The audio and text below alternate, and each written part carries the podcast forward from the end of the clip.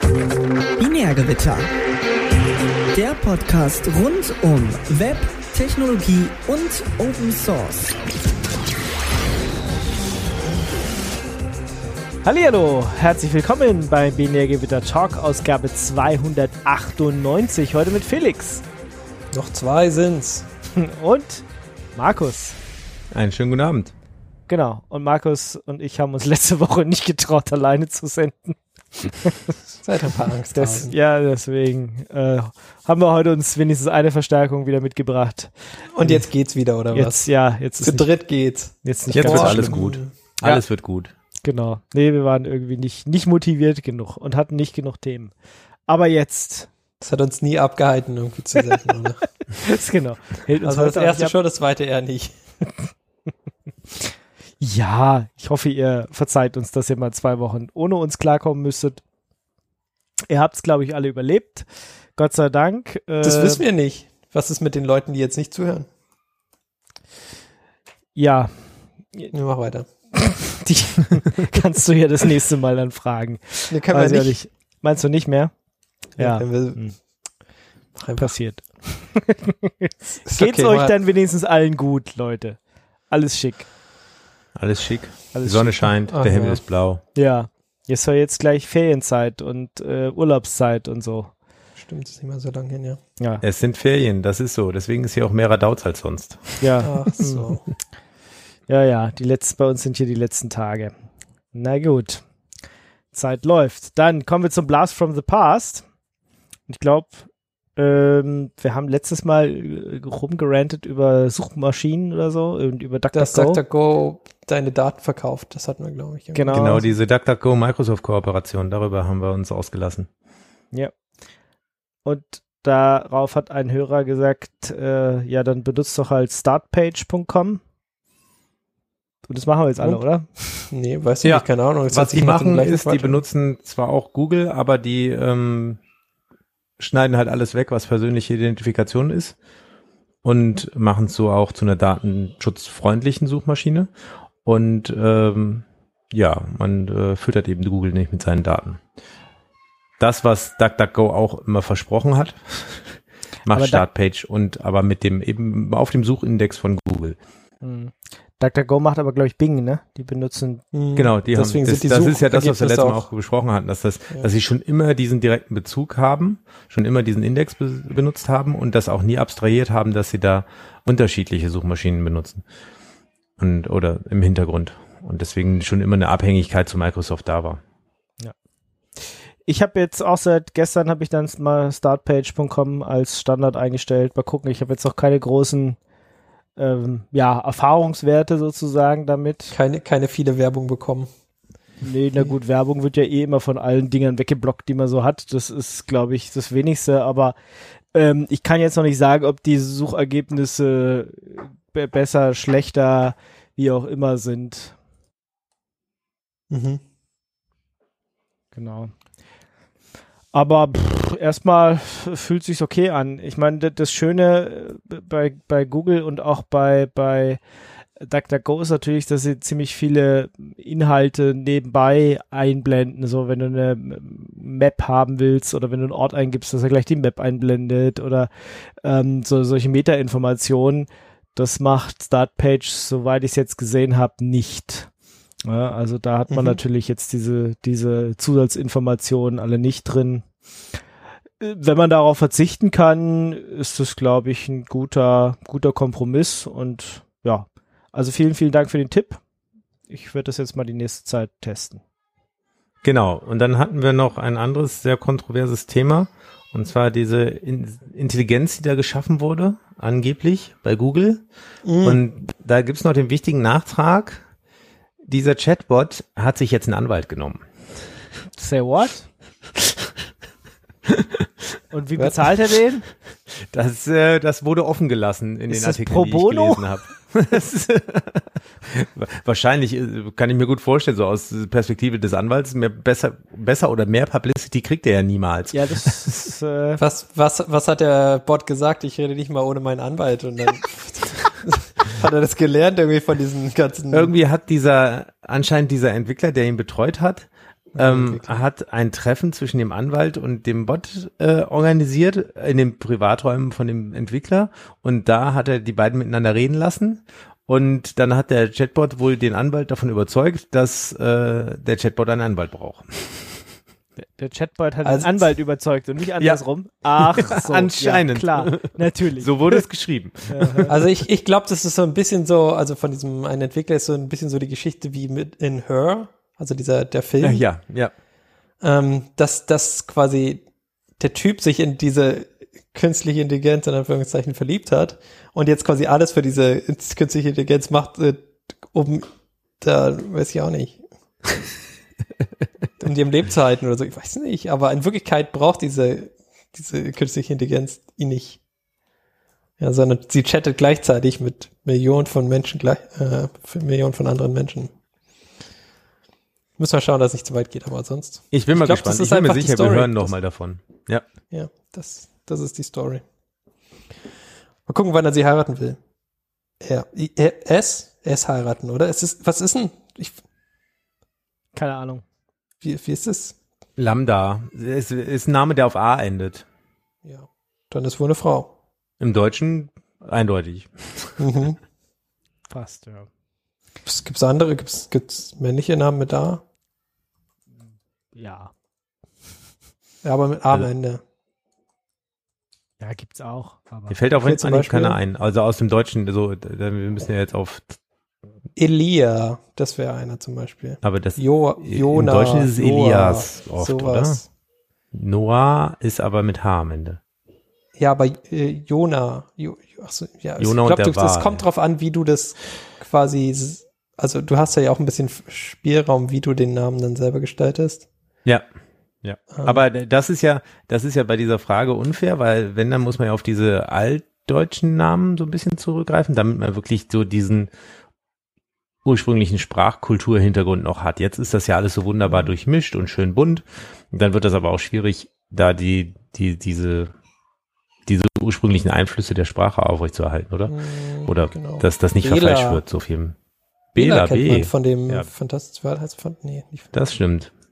von wem, ja, von oder dem von dem Moderator Belareti. Bela B. Also mir Joshua. wäre Bela B jetzt mehr im Begriff. Luca.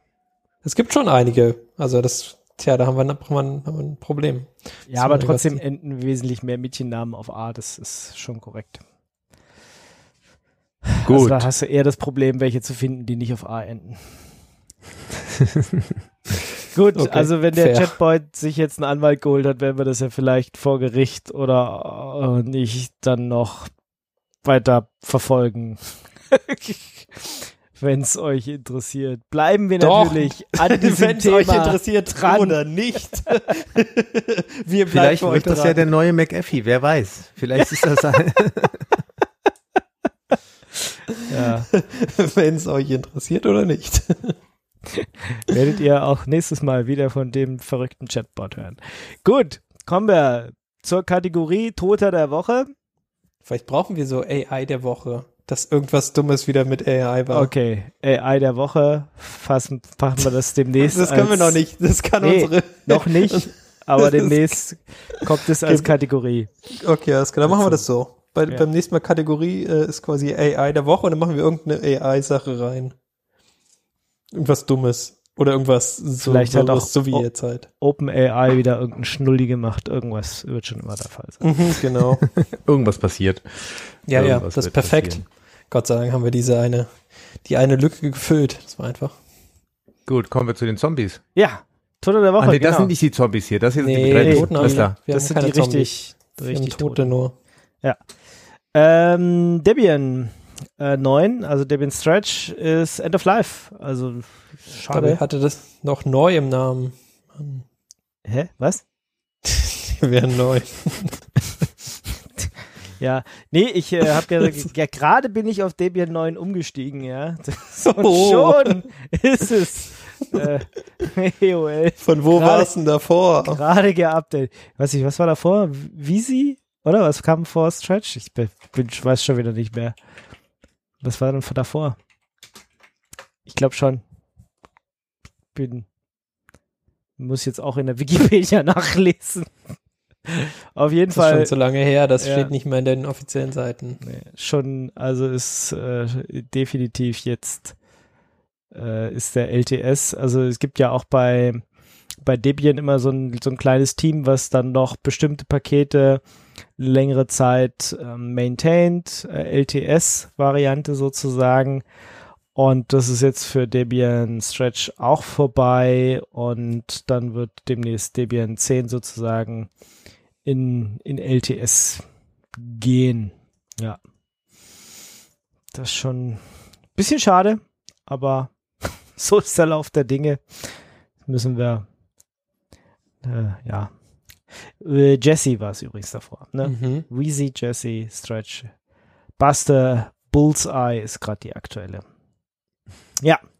Und ich habe doch noch einige, also Stretch habe ich tatsächlich noch zwei Systeme, die ich jetzt mal updaten muss. Ähm, Buster noch ein paar.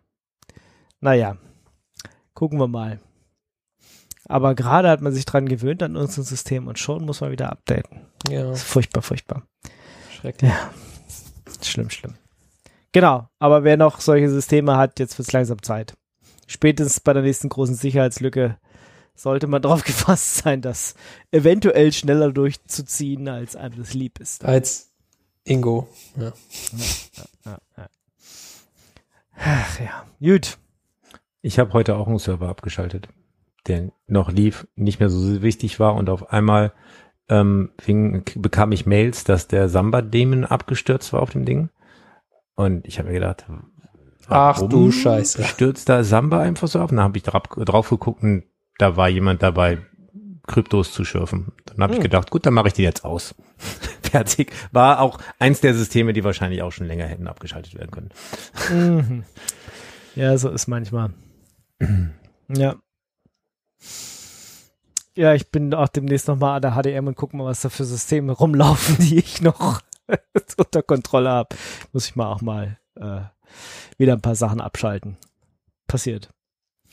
Ähm, dann haben wir, fand ich lustig die Woche, ähm, äh, hier in äh, Brandenburg, aber auch in, ich glaube, Sachsen-Anhalt oder so gibt es so einen lokalen Wettbewerber der Telekom, nennt sich DNS-Net und die machen halt auch Glasfaser und DSL. Über und so. DNS oder was?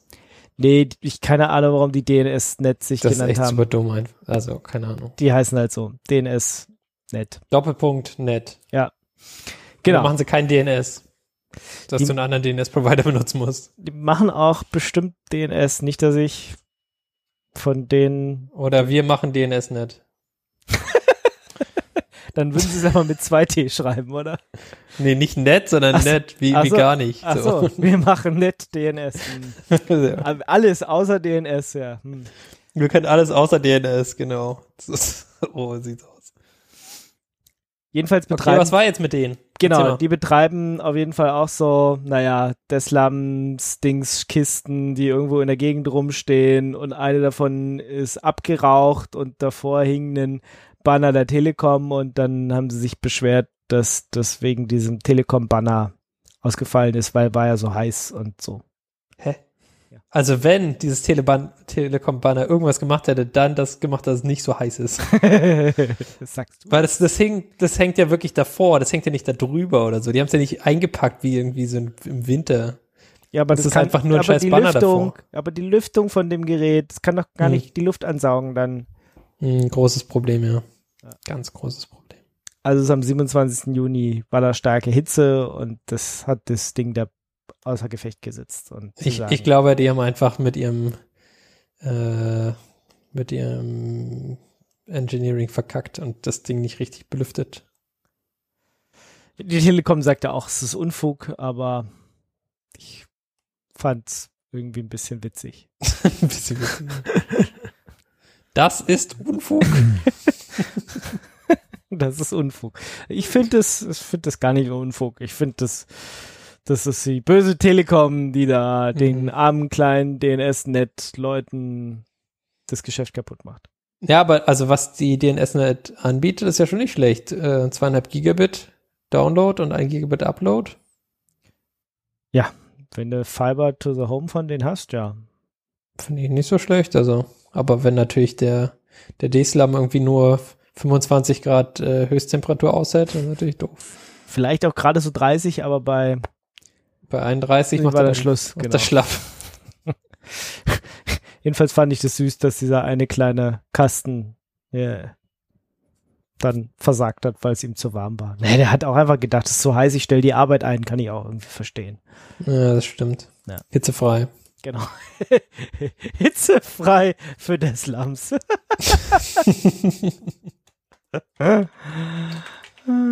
Gut. Okay, na gut. So ist es halt manchmal. Ja. Was haben wir noch für Tote? Ach, Google Talk. Hat jemand von euch gewusst, dass es Google Talk noch gibt? Nee. Nein. Das war das erste. Zweite ist, ja auch nicht. Das, also was, ich habe gesehen, dass ich, dass mein mein äh, WeChat immer noch gegen Google Talk sich verbunden hat, also dieses XMPP-Dingens. Ähm, da ist es mir dann aufgefallen, dass ich es ja noch habe, nachdem ich diese Nachricht gelesen habe. Ähm, Google Talk stirbt. Aber ich Da, dachte, es gab mal diesen kurzen Augenblick, wo man über Google Talk mit dem Facebook Messenger reden konnte. Genau. Und da hatte ich gedacht, jetzt, es kommt doch, diese Interoperabilität, die kommt zurück. Und dann haben sie es doch wieder alle gekillt. Ja, kurzzeitig haben echt einige XMPP verwendet, ne? Aber dann mhm, auch, Was? ja, genau. War es leider vorbei. Das war echt, das war eine nice, das, das wäre fast gut geworden, ja. Naja, jetzt kommt ja die EU und sagt, ihr müsst alle miteinander spielen. Und dann wird es natürlich viel, viel besser. Also wenn, wenn die sagt, dass sie alle XMPP da unter sich benutzen müssen, Ja, das wäre nee. doch nice. Ja, aber das machen sie ja nicht. Aber also quasi der, der Einzige, der XMPP sprechen muss, wäre dann ja quasi die Server untereinander, oder? Und dann müssen sie, oder irgendwas, dass man sagt, okay, untereinander müssen sie sich alle verkombinieren können und was dann die Clients da mit ihrem eigenen Client sprechen, wäre egal. Solange die Interoperabilität zwischen den Geräten gewährleistet ist dann. Also zwischen den Servern. Hm. Hm. Aber erstmal kommt USB-C. Ja, so, oh, zwei Jahre, dann haben alle USB-C und dann kann man das nächste große Ding angehen. Messenger. Ja, die Probleme unserer Zeit. Mhm. Zum Glück haben wir keine anderen Probleme außer Messenger und USB-C. Aber Die, andern, ich- die anderen Probleme sind so frustrierend, dass wir uns lieber auf Messenger und USB-C konzentrieren, ist oder? auch geiler. Also ich muss sagen, USB-C ist ja schon eine geile Sache, ja. Wenn man sich das so anschaut, kannst deinen Laptop drüber laden, du kannst dein, mit deinem Handy deinen Laptop nachladen, falls der ein bisschen Strom braucht. Du, du kannst äh, irgendwie deine Grafikkarte an deinen Laptop anschließen und dann da noch das eine Netzteil, das 100 Watt Netzteil oder 240 Watt Netzteil anschließen, was auch per USB-C angeschlossen wird. Ist doch geil. ähm, das sind so die positiven Sachen vom Leben. Eigentlich möchte ich nur solche, solche Nachrichten lesen. Gibt es sowas? So positive News? Verkaufen sich Gibt's nicht. das überhaupt? Ich weiß nicht, Genau. wie jetzt, wenn ich das jetzt so sage, hört sich das komisch an, aber Ja. irgendwie wäre das geil. Du, du willst eine Newsseite, die dir nur positive News gibt. Ja. Ja, ja. Nur, nur so Positives und nicht auch, ah ja, hier, wenn du jetzt irgendwie auf diesen Link klickst, dann kannst du dir auch die ganzen schlechten Sachen angucken, sondern einfach nur, ich gehe auf diese Webseite und gibst nur positive Sachen. Ja. Und am liebsten auch mit Tech-Bezug. Also das finde ich ja schon cool. Dann geh doch auf ja positivetechnews.de. Okay, warte, machen wir jetzt hier. Positive technews.de zusammengeschrieben oder mit Ja, Minus ja, ja, alles zusammengeschrieben, weil Ah, gibt's leider nicht. das ist Schade. not found. Tja, dann weiß ich auch nicht. Gibt's das wohl nicht? Ich äh, frage an die Hörer, gibt es so eine Seite? Das, das würde mich, also es würde mich Glücklich machen. machen. Hm. Mhm. Vielleicht wieder glücklich machen, weil aktuell, wenn ich mir die Welt so anschaue, macht mich das nicht glücklich. Nicht? Naja, man könnte jetzt sagen, ganz, ganz böse, du begibst dich damit in so eine Happiness-Bubble. Dann kannst Das- du auch einfach ich- aufhören, da- also Nachrichten ehrlich- zu lesen. Ja. Ganz, ganz ehrlich, ich bin lieber in der Happiness-Bubble als in der Depressiv-Bubble. Und Richtig, selbst wenn die äh, depressive Bubble realistisch ist, bin ich da lieber drin. Bist du eher in einem, bist du, würdest du lieber in einem Albtraum schlafen, wo du nicht quasi aufwachen kannst, oder in einem Traum, wo du glücklich bist und nicht aufwachen kannst, wenn du es dir aussuchen könntest? Lieber ja, aber so, man braucht ja trotzdem immer noch mal wieder so einen Realitätsabgleich, Warum? oder nicht? Warum? Ja, weil sonst verliert man die Verbindung zur Realität. Aber vielleicht hab, mag ich die Realität, wie sie gerade ist, gar nicht. Ja, aber das hilft doch nix. Das ist die Realität. Das bringt doch nichts, sich irgendwas zu bauen, was nicht die Realität dann ist. Entspricht. ja, aber die, also ich meine, die globale Realität, das ist ja auch, also die Realität, die ich selber in der Hand habe, ist ja eine andere, ist ja ein anderes, anderer Scope als die Realität, die ich in den, in diesen News lese. Das, Wenn da jetzt zum Beispiel steht, ja. ah ja, keine Ahnung, wie viele tausend Leute sind jetzt wieder im Krieg in der Ukraine gestorben. Ja, wie, also diese, diese Nachricht, die, die hilft mir, also ich, ich kann ja auch nichts machen. Ja. Das ist, das ist halt ein bisschen mein Problem, ja. Also mit Sachen, wo ich quasi nicht actionable werden kann und die einfach nur depressiv sind, ähm, hätte ich lieber eigentlich gar nicht. Ja. Kann ich nachvollziehen, absolut. Es ist halt dann immer noch die Frage, äh, auf der anderen Seite, ja, du kannst nicht unmittelbar was machen, aber es ist trotzdem wichtig, dass du weißt, dass da ein Angriffskrieg vollzogen wird, um Ja. da deine anderen, deine eigenen politischen Handlungen und Entscheidungen mit, zumindest mit einbeziehen zu können, umgekehrt, um das in deine Entscheidungen mit einbeziehen zu können. Ja, Also, es ist schon der- wichtig, dass man das als aufgeklärter Mensch weiß und mitbekommt. ja, und das, Das- das betrifft ja auch dein Leben hier. Also, Ja, das, Ja, das eben, stimmt ja. schon. Aber vielleicht nicht hauptsächlich.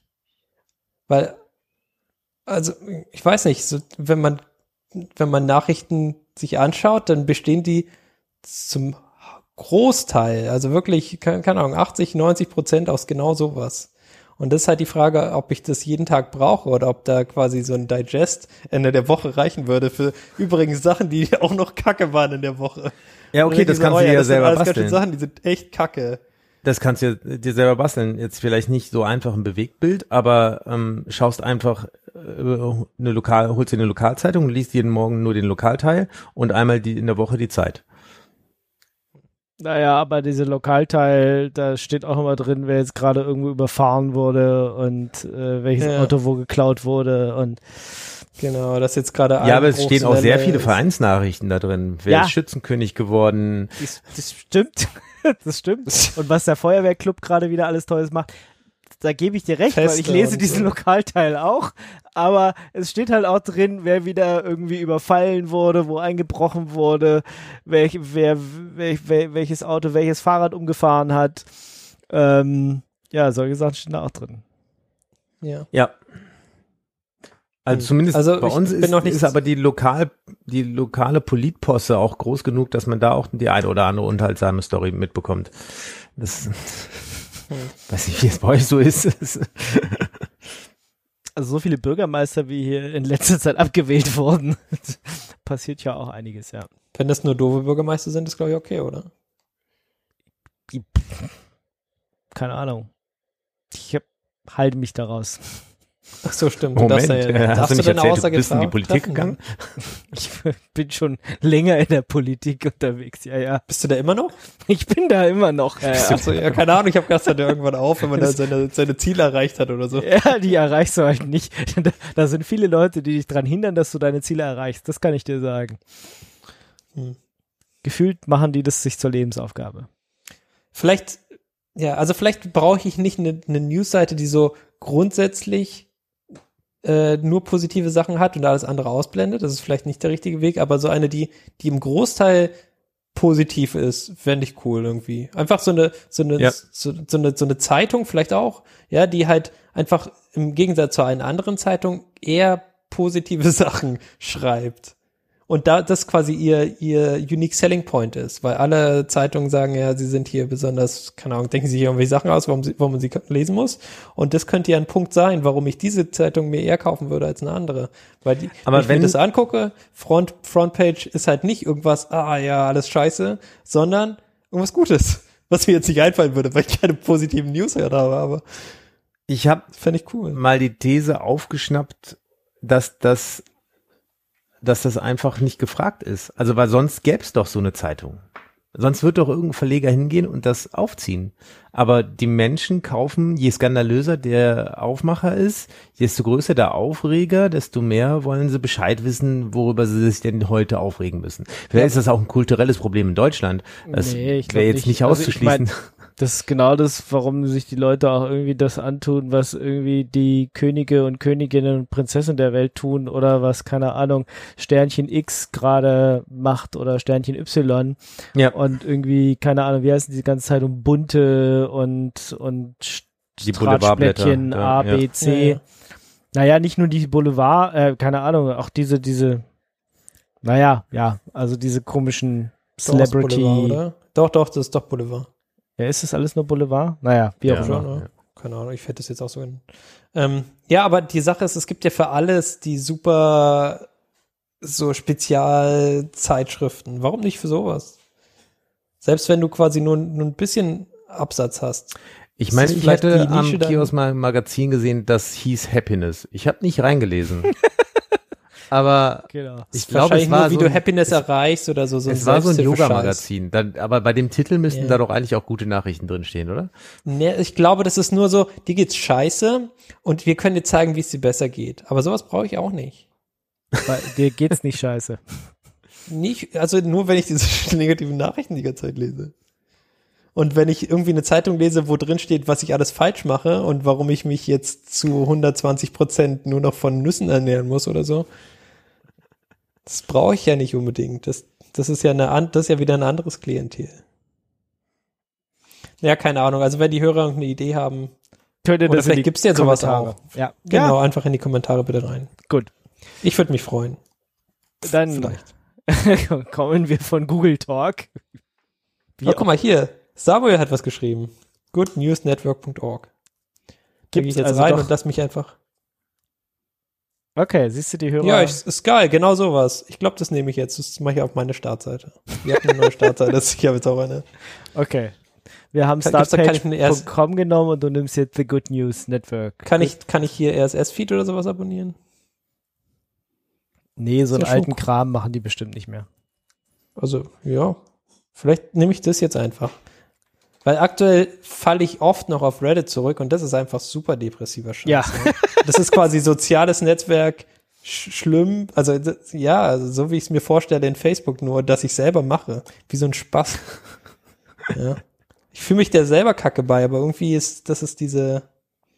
Ich- ja. Ich muss sagen, Ja, ich mache nicht Reddit- so viel Reddit, aber ich finde die Channels, die ich da abonniert habe, ich habe, wie gesagt, nur ganz wenig und ich gucke auch nur selten rein. Aber so arg depressiv finde ich das nicht. Ich finde das Nee, eigentlich der- vom Ton und vom eher. Austausch. Ach so, st aus der Startseite, ja gut, da gucke ich nicht rein. Ja, besser so. Wie gesagt, ich mache das ja auch nicht, irgendwie, ich mache das ja auch nicht gerne, sondern ich mache das irgendwie aus Versehen. Aus Also nicht vielleicht Ja, nicht aus Versehen, sind sondern weil mich irgendwas hinzieht. Und das ist, das macht mich schon ein bisschen fertig. Gut, dann machst du jetzt aus Versehen immer nur noch. Genau, immer Good News Network an und wenn da oft genug Zeug kommt, ist es geil. Also ich, ich, vielen Dank. Positive Stories. genau. Ja. Na, das ist doch So. schön. Das ist super. Dann haben wir doch was für dich gefunden. Ah, nice. So, Untoten der Woche haben wir nicht, ne? Dann kommen wir zu den News. News, News, News. Und zwar positive News. Positive Wim 9 News. ist fertig. Wer ist? Ja, Ja, Wim 9. lange, lange haben wir gewartet. Genau, Ja. Debian 9 ist jetzt veraltet, aber Wim 9 ist da. Genau. Sechs, sechs lange Jahre. 2016 war die letzte. Hat jemand darauf gewartet oder war das, das ist mehr so ein Überraschungsding jetzt? Ich habe nicht gesehen, dass es irgendwo in der Pipeline war, ganz ehrlich. Doch.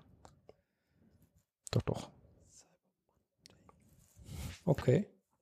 Und Was kann denn das Ding jetzt besser? Das ist das schneller dem, Skripte. Genau, das ist das mit dem Skript. Ich meine, ich könnte euch jetzt noch äh, runterziehen, dass es äh, nach äh, Sven Gux benannt wurde, die Variante. Das hatten Kenn wir ja. Ist mir egal, du sagst jetzt nicht, wer das ist und dann ist es auch in Ordnung Doch, das hatten, hatten wir in der Sendung. Dass Aber erinnere mich nicht wieder traurig war. Meine Güte. Na gut. Dann halt nicht. Ach so, das war einer von den Toten der Woche oder was? Ja. Ach so, sucky. Na gut, aber trotzdem ist ja quasi, wenn er so ein, so ein tolles Erbe hat, so einen tollen Nachlass von seiner Community für ihn, ist das so eine gute Sache. Viel zu früh gestorben. Gut. Nur um deinen Positivgedanken hier gleich wieder kaputt zu machen. Okay, danke. danke, Ingo. Ja, Vim 9, okay. Kann besser skripten. Noch ja, also irgendwas? insgesamt das Ding zu konfigurieren ist insgesamt viel schneller geworden, weil wenn man die alten Versionen so sehr konfiguriert hat, sind die Dinge halt langsam geworden. Und das beherrschen sie jetzt viel besser, äh, dass man auch so ein wirklich an seine Bedürfnisse angepasste Ausgabe von Vim noch gut benutzen kann. Ähm, nach Angaben der Release-Meldung 10 bis 100 Mal so schnell wie bisher. Okay. Ja, das ist schon ordentlich. Allerdings dafür keine Abwärtskompatibilität mehr. Da muss man genau drauf achten beim, bei der Migration von seinem vorhandenen Zeug. Aber alte wie viel Skripte werden erstmal weiterhin den gewohnten Dienst verrichten, äh, aber sie müssen halt dann irgendwann umgezogen werden. Ne? Schreiben irgendwie, ja, wird nicht so sein wie Python 2, aber ist halt schon ein bisschen, bisschen was zu tun. Mittelfristig zumindest. Ja. Okay. Ja, das ist doch schön. Ja, Auf jeden Fall. Genau. also ich finde es auch cool. Und wenn der jetzt schneller ist, warum nicht? Ich meine, ist cool. Schneller, höher, weiter, besser. Mhm. Okay, was haben wir sonst noch? Wir haben direkt dann noch was dazu zu dem Vim. Aber das habe ich nicht dahingeschrieben, deswegen. Ich habe das dazu gemacht, weil ich habe gedacht, Ah. das passt so toll. Und zwar, wir haben ja über, über Copilot, über äh, beim, beim AI der Woche ja schon mal geredet. Ähm, Copilot war diese Software von Microsoft und äh, GitHub, mit der du einen Kommentar geben kannst und dann macht sie irgendwie Source Code raus und dann boop, ist fertig.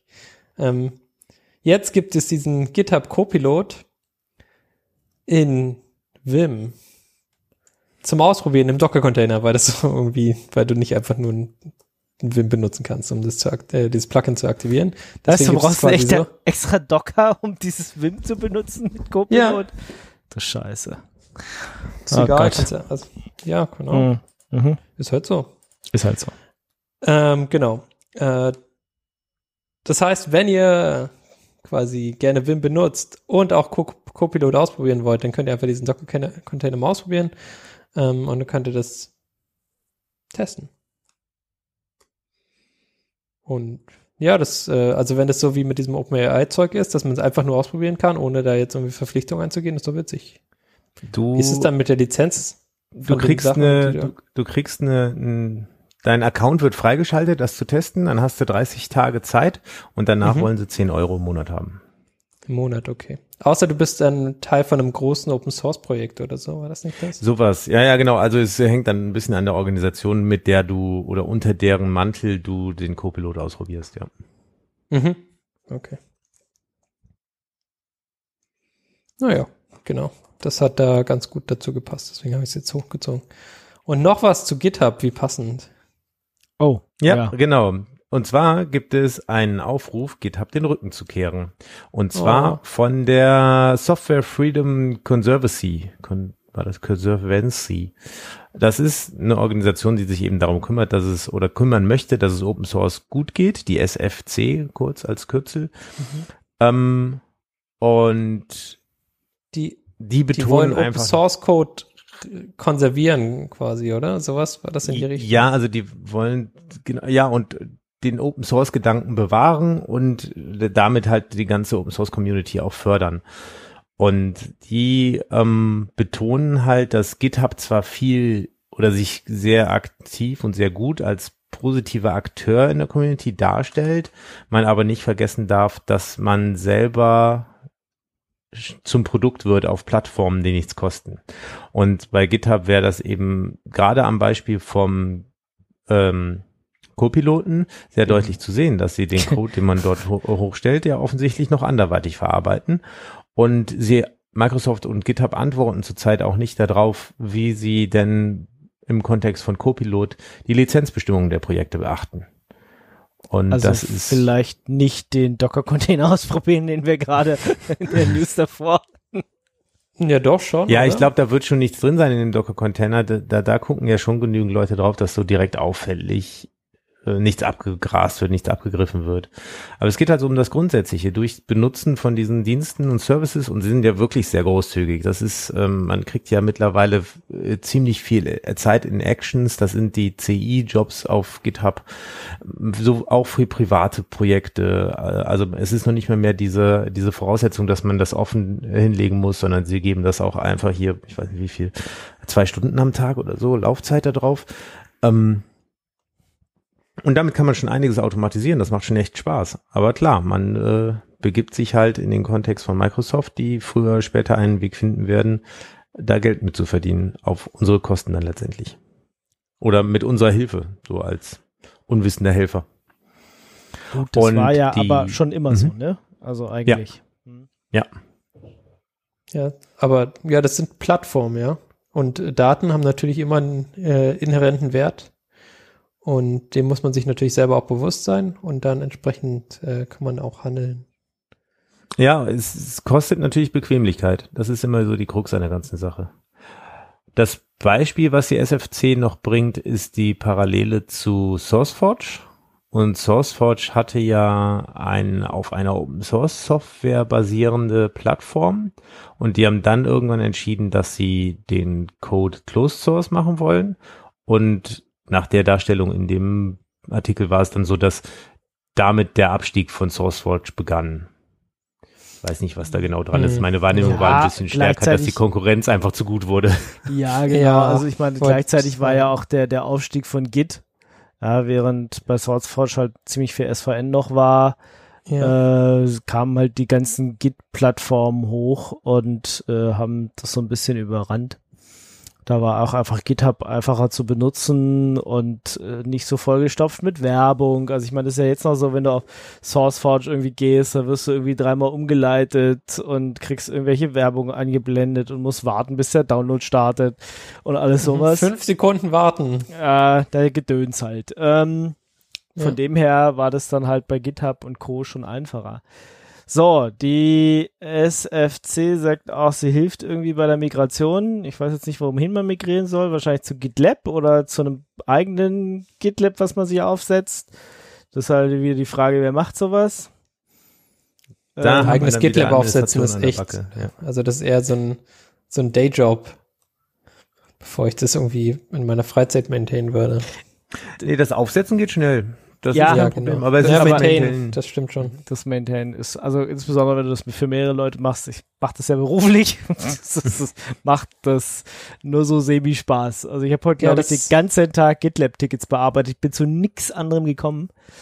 Ähm, Was war denn das so? Bitte, ich habe mein Passwort vergessen. Oder Nee, wir, wir ich, ich bin gerade dabei, die letzten Leute, die unser SVN noch äh, verwenden, immer mehr Sachen abzuschalten und sie zu zwingen, dass sie jetzt auf das GitLab wechseln, weil ich den SVN-Server abschalten will und da sind halt doch einige Probleme. Also von, ich weiß nicht, wie man mit Git umgeht, bis hin zu Anfängerfragen, was mit diesem SSH-Key, wie macht man das? Ähm, bis hin, warum haben wir nicht GitLab Premium und wie kommt man da ran? Ähm, ja, pf, alles Mögliche. Und dann, ja, ich kann dieses große File hier nicht, dieses 1 Gigabyte, 1,1 Gigabyte File da nicht reinpushen. Ja, mit Absicht nicht, aber habt ihr kein Git LFS an oder was? doch, wir haben Git LFS an, aber das muss man ist halt nicht benutzen. aktiviert. Okay, alles klar. okay, witzig. I see. Äh, ja, genau, solche Sachen. Ja. Deswegen, also ich macht für große Organisationen macht es durchaus Sinn, würde ich auch empfehlen, einen eigenen Git-Server, egal ob es jetzt ja, mein Software wird mittlerweile überentwickelt, aber selbst wenn man nur eine Bude ist, die nicht viel Software macht, da hast du schon einiges, was du benutzen kannst in GitLab. Aber wenn ich jetzt so ein Open Source Projekt bin, dann setze ich mir ja nicht extra einen GitLab auf. Nein, aber es gibt sowas ja auch, auch als Dienstleistung. Also ich würde tatsächlich schauen, ob ein mittelgroßer Provider GitLab als Dienstleistung anbietet. Also das selber zu betreiben ist halt, wie, wie du gerade schon gesagt hast, auch echt aufwendig. Und sowas gibt's doch als Service. Das ist, würde ich dann nicht selber machen. Wenn ich nicht sowieso jemanden habe, der als aus Leidenschaft noch unbedingt äh, daran arbeiten will, das zu betreiben. Aber normalerweise hat man ja andere Ziele, als den Betrieb von so einem Ding Ja, aber dann ge- kann ich doch gleich zu gitlab.com gehen und da meine Geld einschmeißen, oder? Ja, eben, äh, es gibt Dienstleister. Ich, ich finde das, ich persönlich finde das sympathischer, wenn man ähm, vielleicht Die Person kennt. Naja, nicht unbedingt kennt, aber Ah. dass das so ein mittelgroßer Provider ist, weil man dann nochmal so ein bisschen für die verteilte Geschichte sorgt, für den Gedanke des Internets. Wenn man dann noch darauf achtet, dass Teil von dem Package, was man da bezahlt, auch ist, dass die back-contributen, dass die an der Community mitarbeiten, dann wird da eine runde Sache draus. Mhm. Aber kennst du irgendwelche? Also hast du, hättest du jetzt eine Empfehlung? Ich habe das in dem Kontext so nicht analysiert bei GitLab. Ich habe das im Kontext von Nextcloud mir schon öfter angeschaut.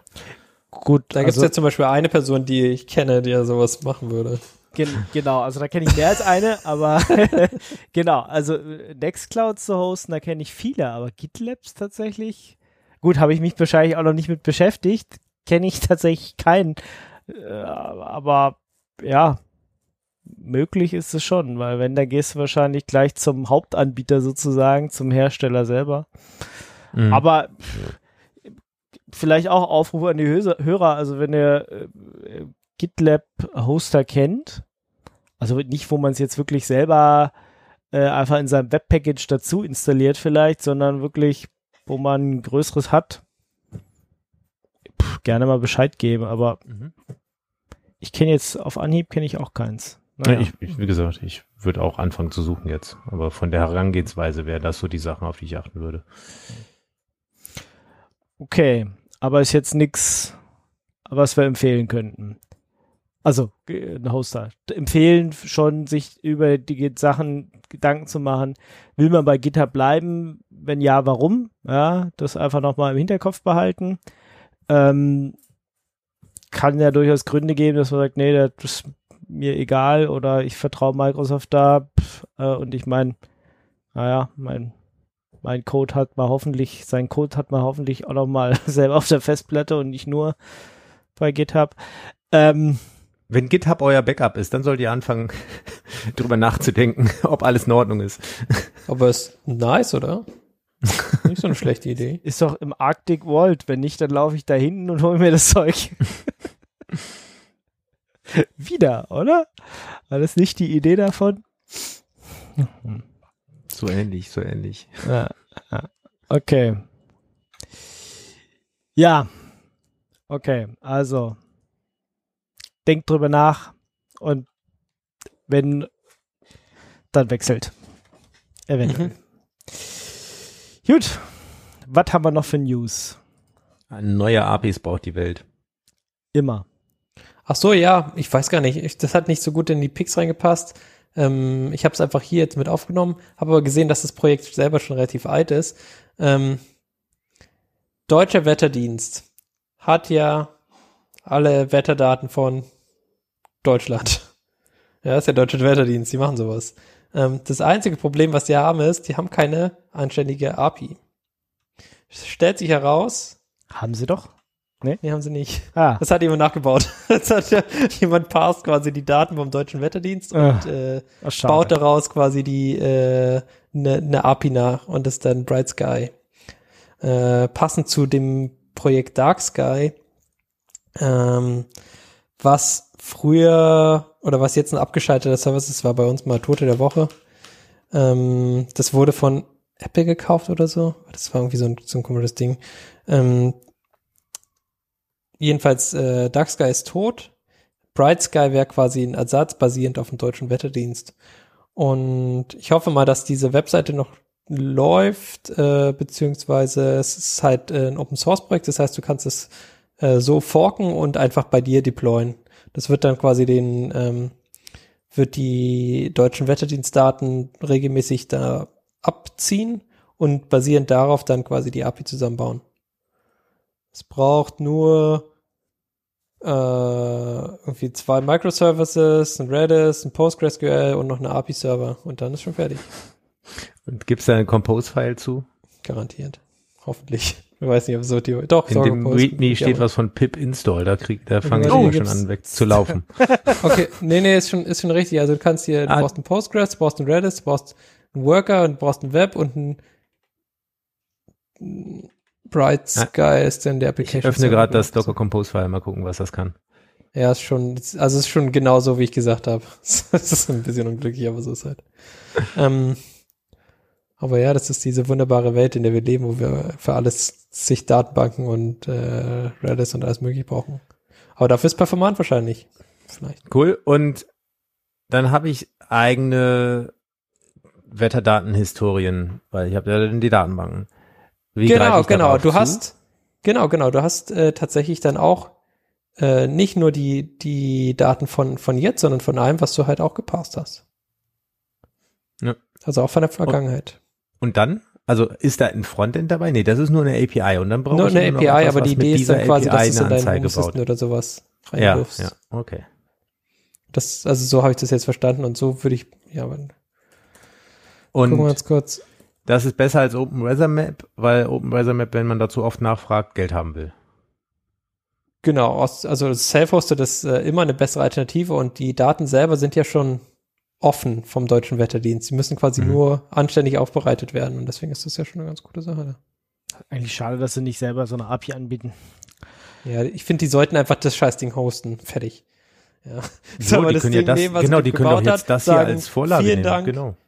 Hä? Viel, die, die sollen noch dazu schreiben, vielen Dank, äh, wie heißt der Typ hier, ähm, äh, wie heißt der User hier, vielen Dank, J.D. Meyer und dann hier ist die API fertig.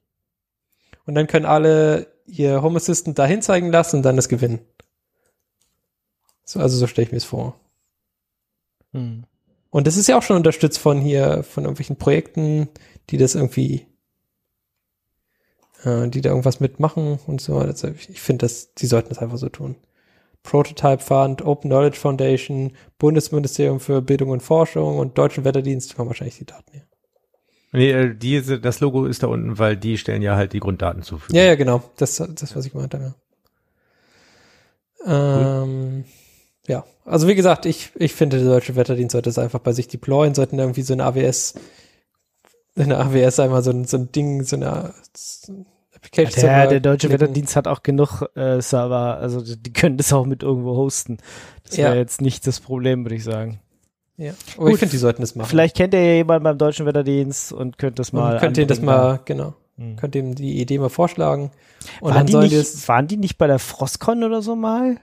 Ja, ja, ja, das Wetterdienst- ist ja, weil die sind ja hier in Bonn um die Ecke. Genau, dann müssen wir das doch bei der nächsten Frostcon, äh, wobei ich habe an dem Wochenende leider schon einen Termin, ich weiß nicht, ob ich kommen kann.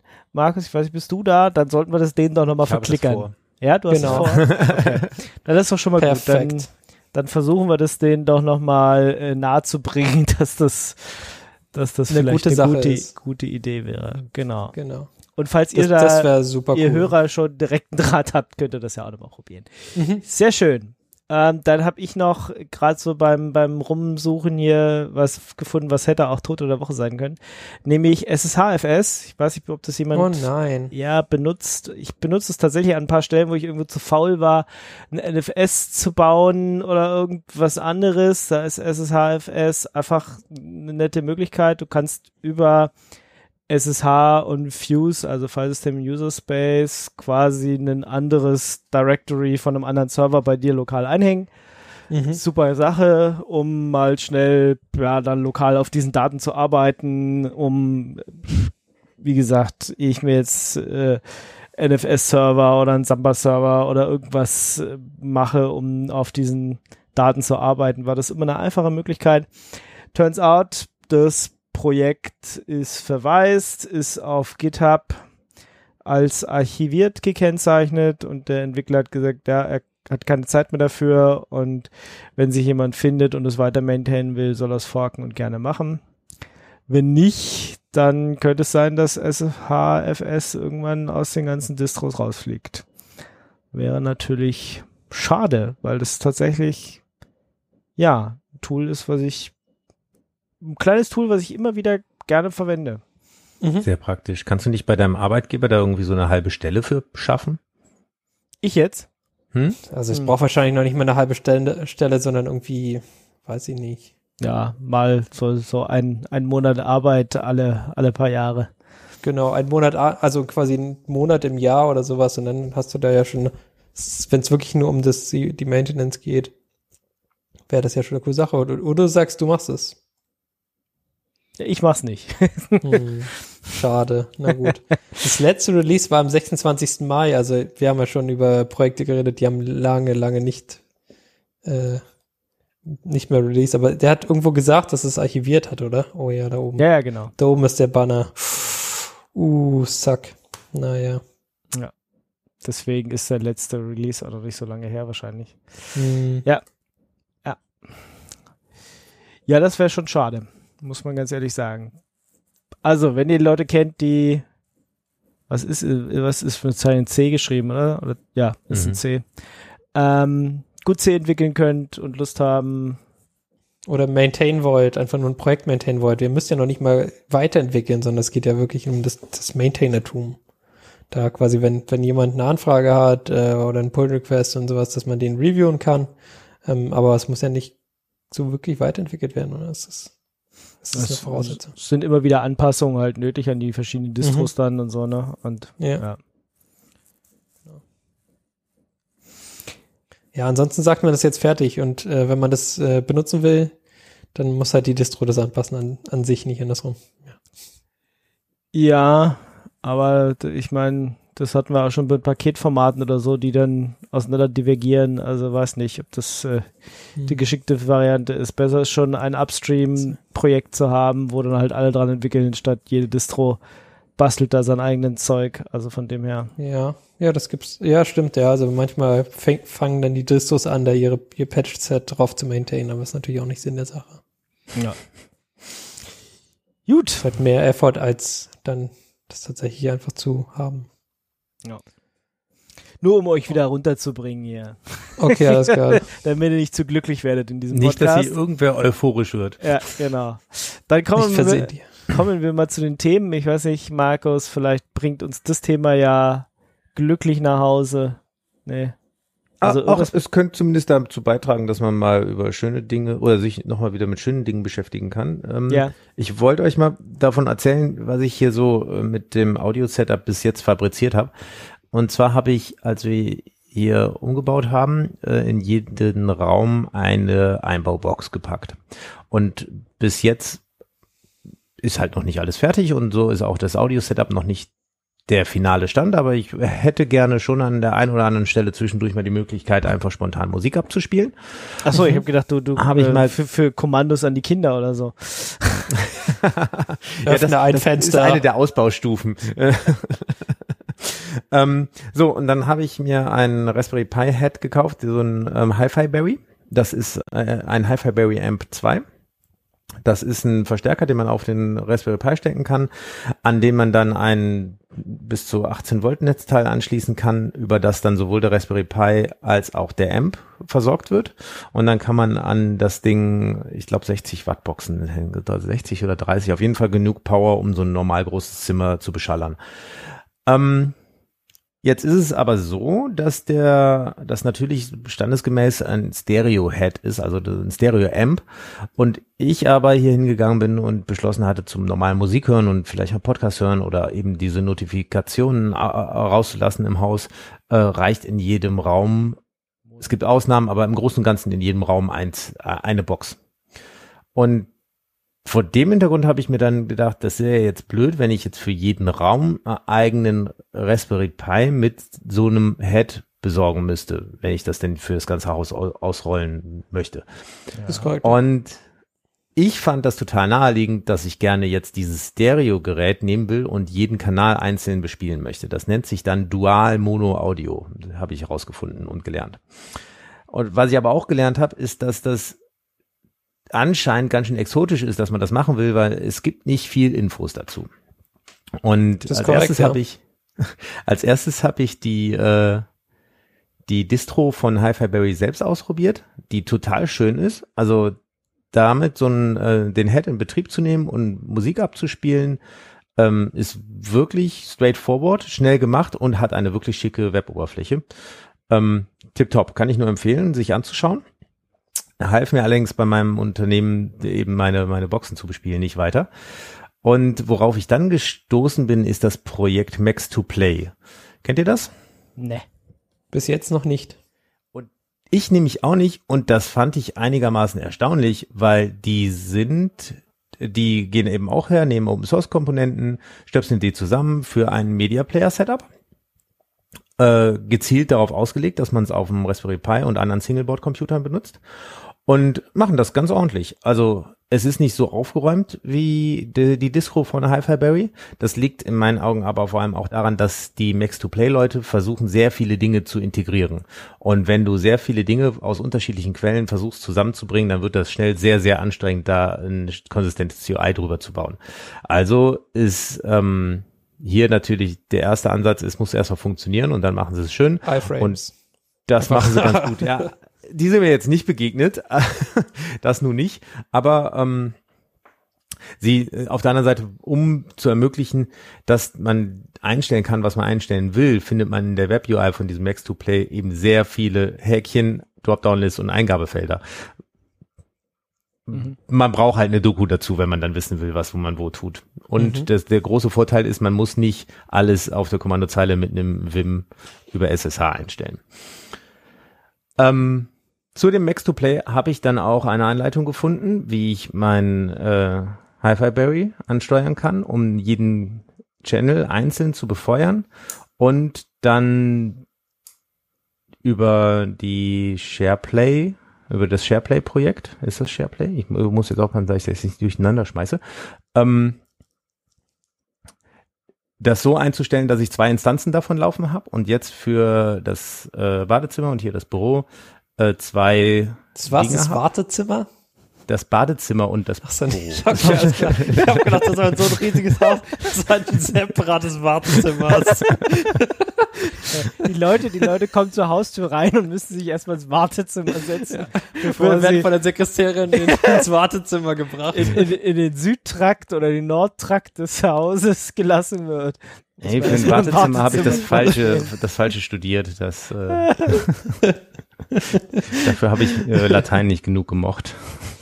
Der Herr diniert gerade. Bitte begeben Sie sich ins Wartezimmer. Genau, jetzt so. weiter, ich weiß nicht genau, wo wir waren.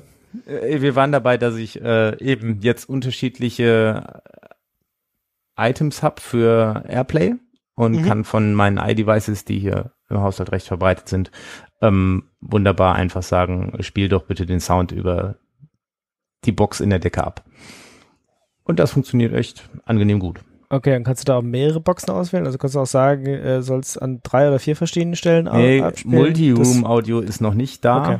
Mhm. Ähm, ich habe gelernt, dass es aber offensichtlich eine Schwäche in iOS ist. Hatte aber noch keine Zeit, da tiefer reinzulesen, wo da jetzt eigentlich das Problem liegt, warum man da nicht mehrere auswählen kann und was man denn tun müsste, um das eventuell mal zu tun. Okay. Also weil klar, für so Fetenmodus oder ich äh, wirbel durchs Haus, weil ich hier aufräumen und sauber machen will, genau. da wäre das natürlich ja. cooler, wenn man ja. äh, genau. Da wäre es schon schön, wenn du dann irgendwie vier, fünf Boxen ansteuern kannst und dann macht's halt überall ja. Musik oder überall der gleiche Podcast. Ich meine, klar, man kann auch seine äh, den Podcast in der Hosentasche mit sich rumführen und Stöpsel in die Ohren machen oder so, aber wenn man schon überall so Boxen verbaut hat, dann will man die auch benutzen. Genau. Es gibt dann natürlich dann auch Hardware für, die das richtig gut kann, aber bis die hier installiert wird, passieren noch ganz viele andere Sachen, die wichtiger sind. Hm, okay. Ja. Genau. Das heißt, Max to Play ist quasi deine Waffe der Wahl. Max to Play, ja. Und ähm, was vielleicht auch so ein bisschen der Grund ist, äh, dass es nicht ganz so bekannt ist, die wollen dafür, dass man das uneingeschränkt benutzen kann, leider ein bisschen Geld haben. Nein. Was das, aber. Du weißt doch, wir, wir als Deutsche zahlen nicht für Software. genau, ich habe dann das, allerdings außer es gedacht, ist für Microsoft, das, weil Microsoft das, uns zwingt, dann machen wir das. Ja, nee, das, das habe ich äh, letztens erst äh, auf, äh, auf so einem Treffen gehört von, von einem, der aus Kanada kommt, so, ja, ihr Deutsche, ihr zahlt ja nicht gerne für Software, das haben wir verstanden. Ich so, ja. Tragisch, tragisch, ja. Ähm, also die Aber baut Jungs Auto von Max rum, dann kaufen wir alles. Ja. die, die vom Max to Play haben auf jeden Fall äh, Pluspunkte bei mir gesammelt, weil vor dem Hintergrund, dass ich eben rausgefunden hatte, dass es kein Standardfall ist, was ich hier vorhab und man nicht allzu viele Infos dazu findet, ähm, hatte ich mir dann gedacht, ist jetzt blöd, wenn ich mir jetzt äh, das klicke und es dann nicht benutzen kann. Also habe ich die angeschrieben und gesagt, hier, ich würde es gerne ausprobieren. Und wenn ich es dann benutze, kaufe ich, kaufe ich auch eine Lizenz. Die kostet übrigens 10 Euro. Und ich bin mir nicht mal sicher, jetzt um mal hier äh, Butter bei die Fische zu machen. Pro die Minute? Lizenz. Nee, genau. Ich bin mir nicht, ich hatte bis jetzt im Kopf pro Jahr. Jetzt, wo ich es gerade nochmal anklicke, ist da, ich steht hier aber nichts mehr von pro Jahr. Lifetime.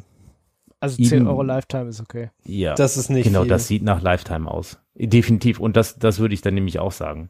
Ja, selbst wenn dann all, Nein, nein, jedes ah, Jahr nee, mal doch, ist eine ein- Jahreslizenz. Okay. Ist eine Aber Jahres- selbst wenn Jahres- jedes Jahr mal irgendwie ein Update kommt, 10 Euro ist, wäre Ja. auch Und Ja, aber wenn 10, man- 10 Euro im Jahr ist jetzt auch noch so ein Ding, wo ich sagen würde, ja, okay, wenn mir das tatsächlich einen Mehrwert bietet, Genau. dann kann man sich das schon überlegen. Wenn es 10 Euro im Monat wäre, würde ich sagen, wird schon. Und wenn man sowas baut wie ich hier, wo man eher das Gefühl hat, okay, das benutze ich ein paar Jahre länger, dann ähm, lohnt sich es auch direkt die 5-Jahres-Lizenz zu kaufen. Die kostet dann noch 30 Euro. Das sind dann noch günstiger. Noch günstiger, noch weniger Geld.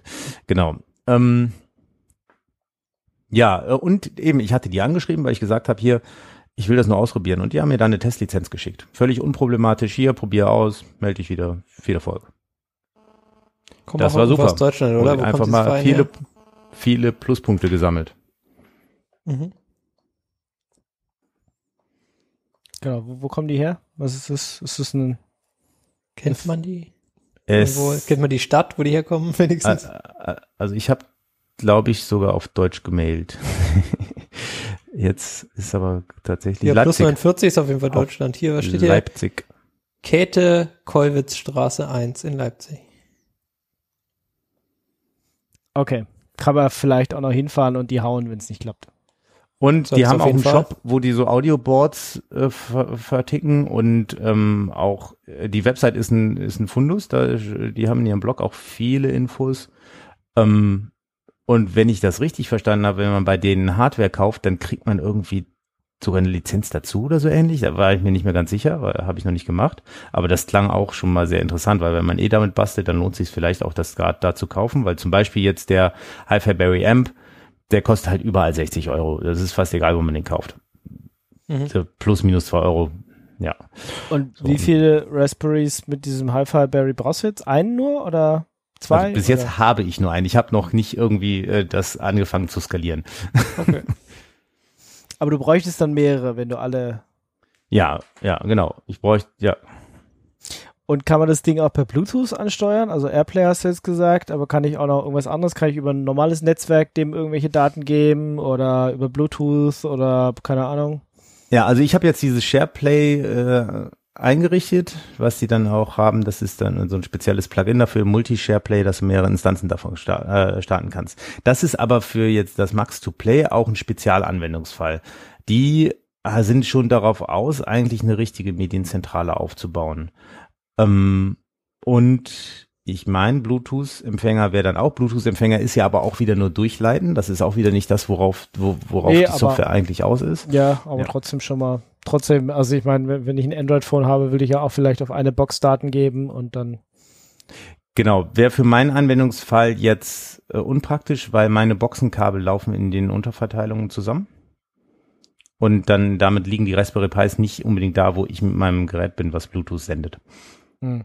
Das heißt, diese SharePlay, Airplay-Geschichte, wo das übers äh, Netzwerk geht, ist äh, wesentlich praktikabler für mich.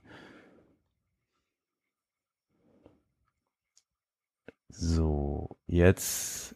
Es gibt eine Audios- oder Medienzentralen Software von Logitech.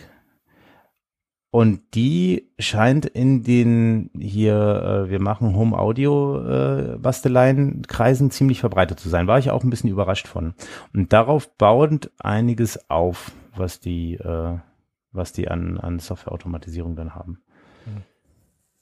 Mhm. Das ist dieses Harmony-Zeug, oder was? Ist das? Von Logitech oder ist das was anderes? Das kann sein, dass das, ja, dass das, das, was da drunter ist und dass die dann diesen, die, die Medienbibliothek dafür tatsächlich open sourced haben.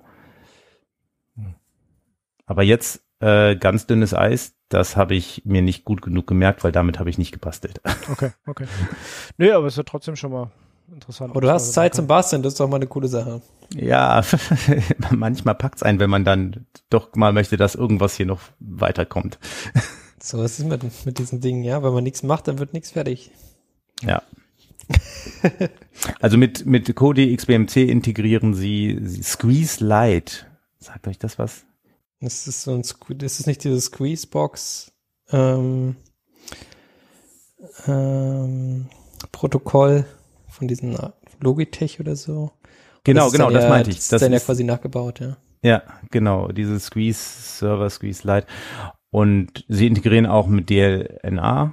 Also darüber kann man dann auch mit, äh, Mhm. also dieses Max to Play sah von dem, was ich gesehen habe und von dem, was mir an Plugins begegnet sind, sehr mächtig aus. Eben zu dem Preis, dass die Oberfläche nicht so schön aufgeräumt ist, wie die von dem Hi-Fi Berry OS. Ja, okay. Ich glaube, ähm, die Hi-Fi Berry OS, die kooperieren, äh, oder der Hi-Fi Berry, die kooperieren mit Bio. Das ist äh, auch so ein, so ein Audiohersteller, Audio-Hardware-Hersteller, Boxen und so. Mhm. Und ähm, daher kommt das wohl auch, dass das so schön aussieht, weil ähm, da professionelle Vollzeitdesigner wohl mit dran Das ist natürlich haben. gemein. Die haben Geld, die Schweine. Nicht in Ordnung. Die sollten kein Geld haben und sollte beschissen aussehen, damit man nicht so schwierig ist hat, äh, das andere auszuwählen. Genau, BioCreate von Bang Olufsen. User Interface is ba based on. Ja, genau. Und Bang Olufsen hat das offensichtlich freigegeben, dass man das einfach benutzen darf. Okay.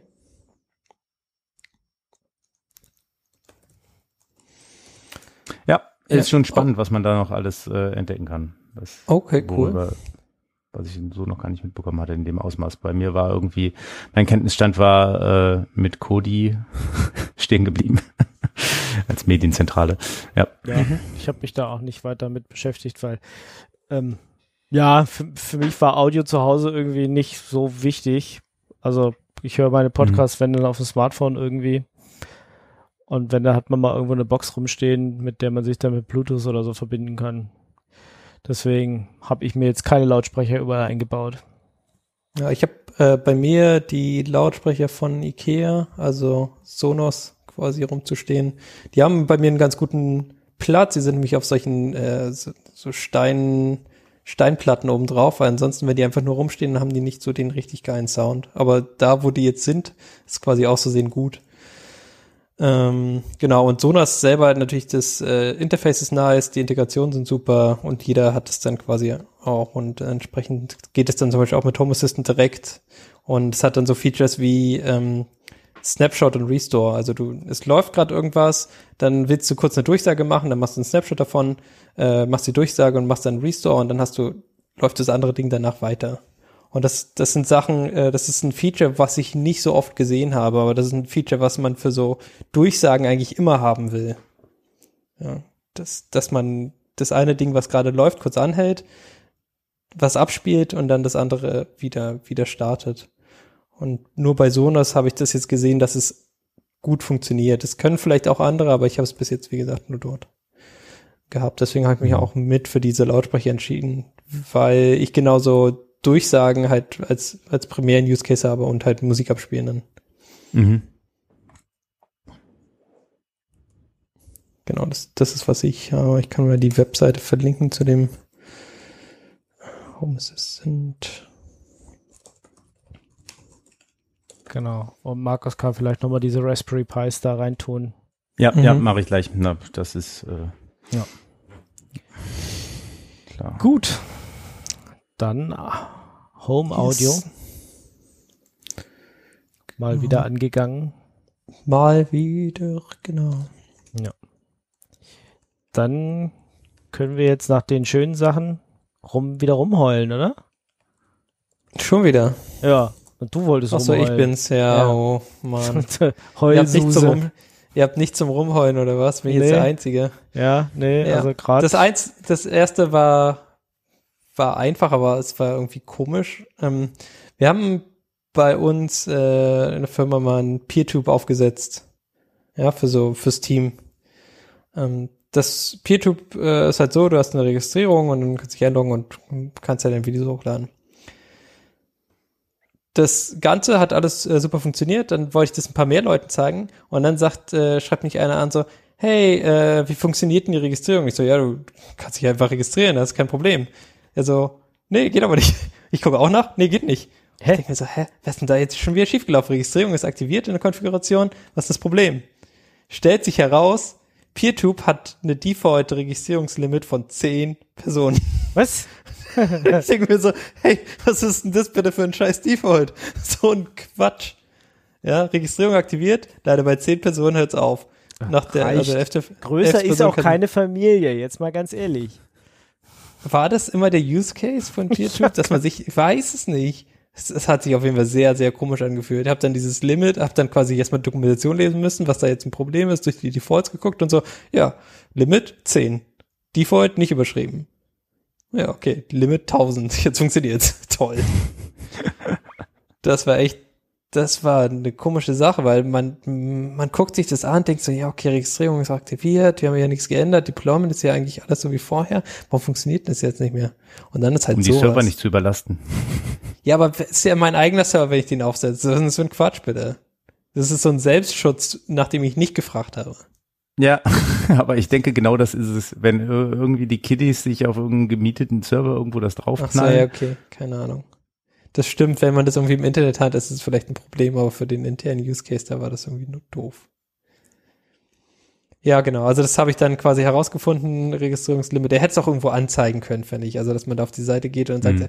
übrigens, die Registrierung ist geschlossen, weil die Limit ist Erreicht. durch oder so. Ist ja. erreicht, ja. Und wenn du Administrator bist, dann setz doch bitte das Limit hoch.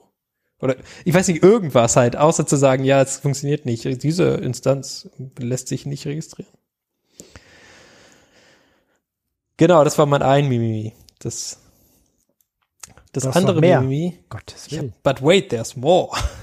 Ja, ich habe halt keine positiven Nachrichten. Ich habe Nee. diese Good News Äh. Network erst jetzt gerade ge- kennengelernt. Aber ab der nächsten Folge erwarten wir dann Nur noch- auch. Nur noch positive Sachen nächste, nächste Folge. Ähm, Hetzner Storage, also diese Storage Box, ich habe das ja schon vor ein paar Monaten, Wochen mal gepickt. Äh, prinzipiell alles eine ganz coole Sache. Das einzige Problem ist, äh, oder was, was ich hatte, dass, äh, dass die IO-Performance nicht so richtig dolle ist, wenn man es remote mounted, also wenn man es quasi übers Internet mountet. Dieses Feature existiert, das kann man aktivieren und äh, dann hat man quasi zehn Slots, um diesen äh, den Storage remote zu mounten.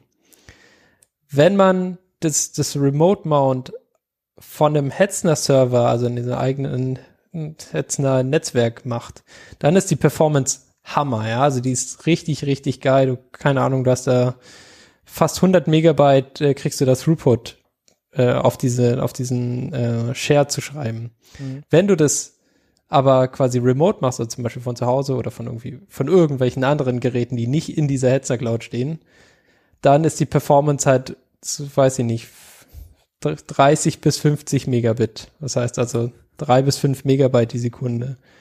Und das ist schon ein bisschen sucky. Äh, zumal für bestimmte ähm, Sachen ist dann halt auch die, sind auch die IOPS, also die, die IO äh, ja, pro Sekunde sind dann halt auch relativ langsam. Und da kann es dann halt schon mal passieren, dass wenn du deine Linksdistribution halt von zu Hause gucken willst und direkt diesen Storage äh, mountest, dass es halt ziemlich, also dass halt ab und zu mal ruckelt. Und ich finde, es geht nicht. Das ist nicht in Ordnung. Was ich jetzt gemacht habe, um dieses, um da quasi drumherum zu gehen, ist, ich habe in der Hetzner Cloud quasi so ein, so ein VPS, der mountet diesen Oh nein. NFS-Storage, Oh. ja, und ist gleichzeitig in einem, äh, in einem VPN mit, ne, mit, dem, mit dem Server hier zu Hause Und das ist schnell. und exposed dieses, diesen NFS-Share via NFS an diese andere Box. Und die Performance ist einfach fünfmal besser. Und das ist irgendwie nicht in Ordnung. nee, das ist nicht okay. Ja, Ja, dass man aber ist wahrscheinlich so auch-.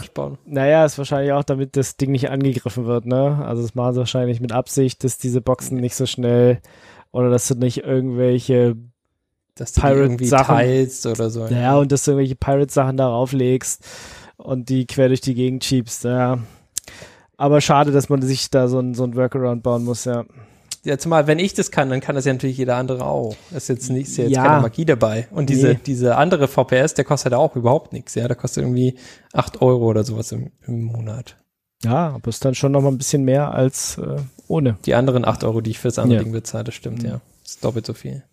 Ähm, aber den einen VPS brauche ich eh, von daher ist es dann auch egal. Aber trotzdem, es war halt echt so, es war auch wieder so eine Debugging-Session, wo du denkst so, hä, das eine Ding und das andere Ding ist viel schneller, was ist denn da jetzt schon wieder los? Es kann nur das eine sein. Und es, es steht auch nirgendwo. Also es ist nicht so, Mhm. dass die damit quasi angeben oder, oder sagen so, ja, übrigens jetzt eine Z- Connection ist viel, viel schneller oder so, sondern es ist dann halt quasi einfach nur, wenn man es ausprobiert und wenn man es, wenn man dann ein paar Sachen macht. Und wenn dann anfangen, die Videos zu stocken, weil man es nicht, weil, keine Ahnung, IO nicht schnell genug ist. Ja, das war mein Mimimi. Ich habe äh, tatsächlich, wo du jetzt gerade so Debugging und Gedöns gesagt hast, habe ich gedacht, ich habe auch noch einen Mimimi.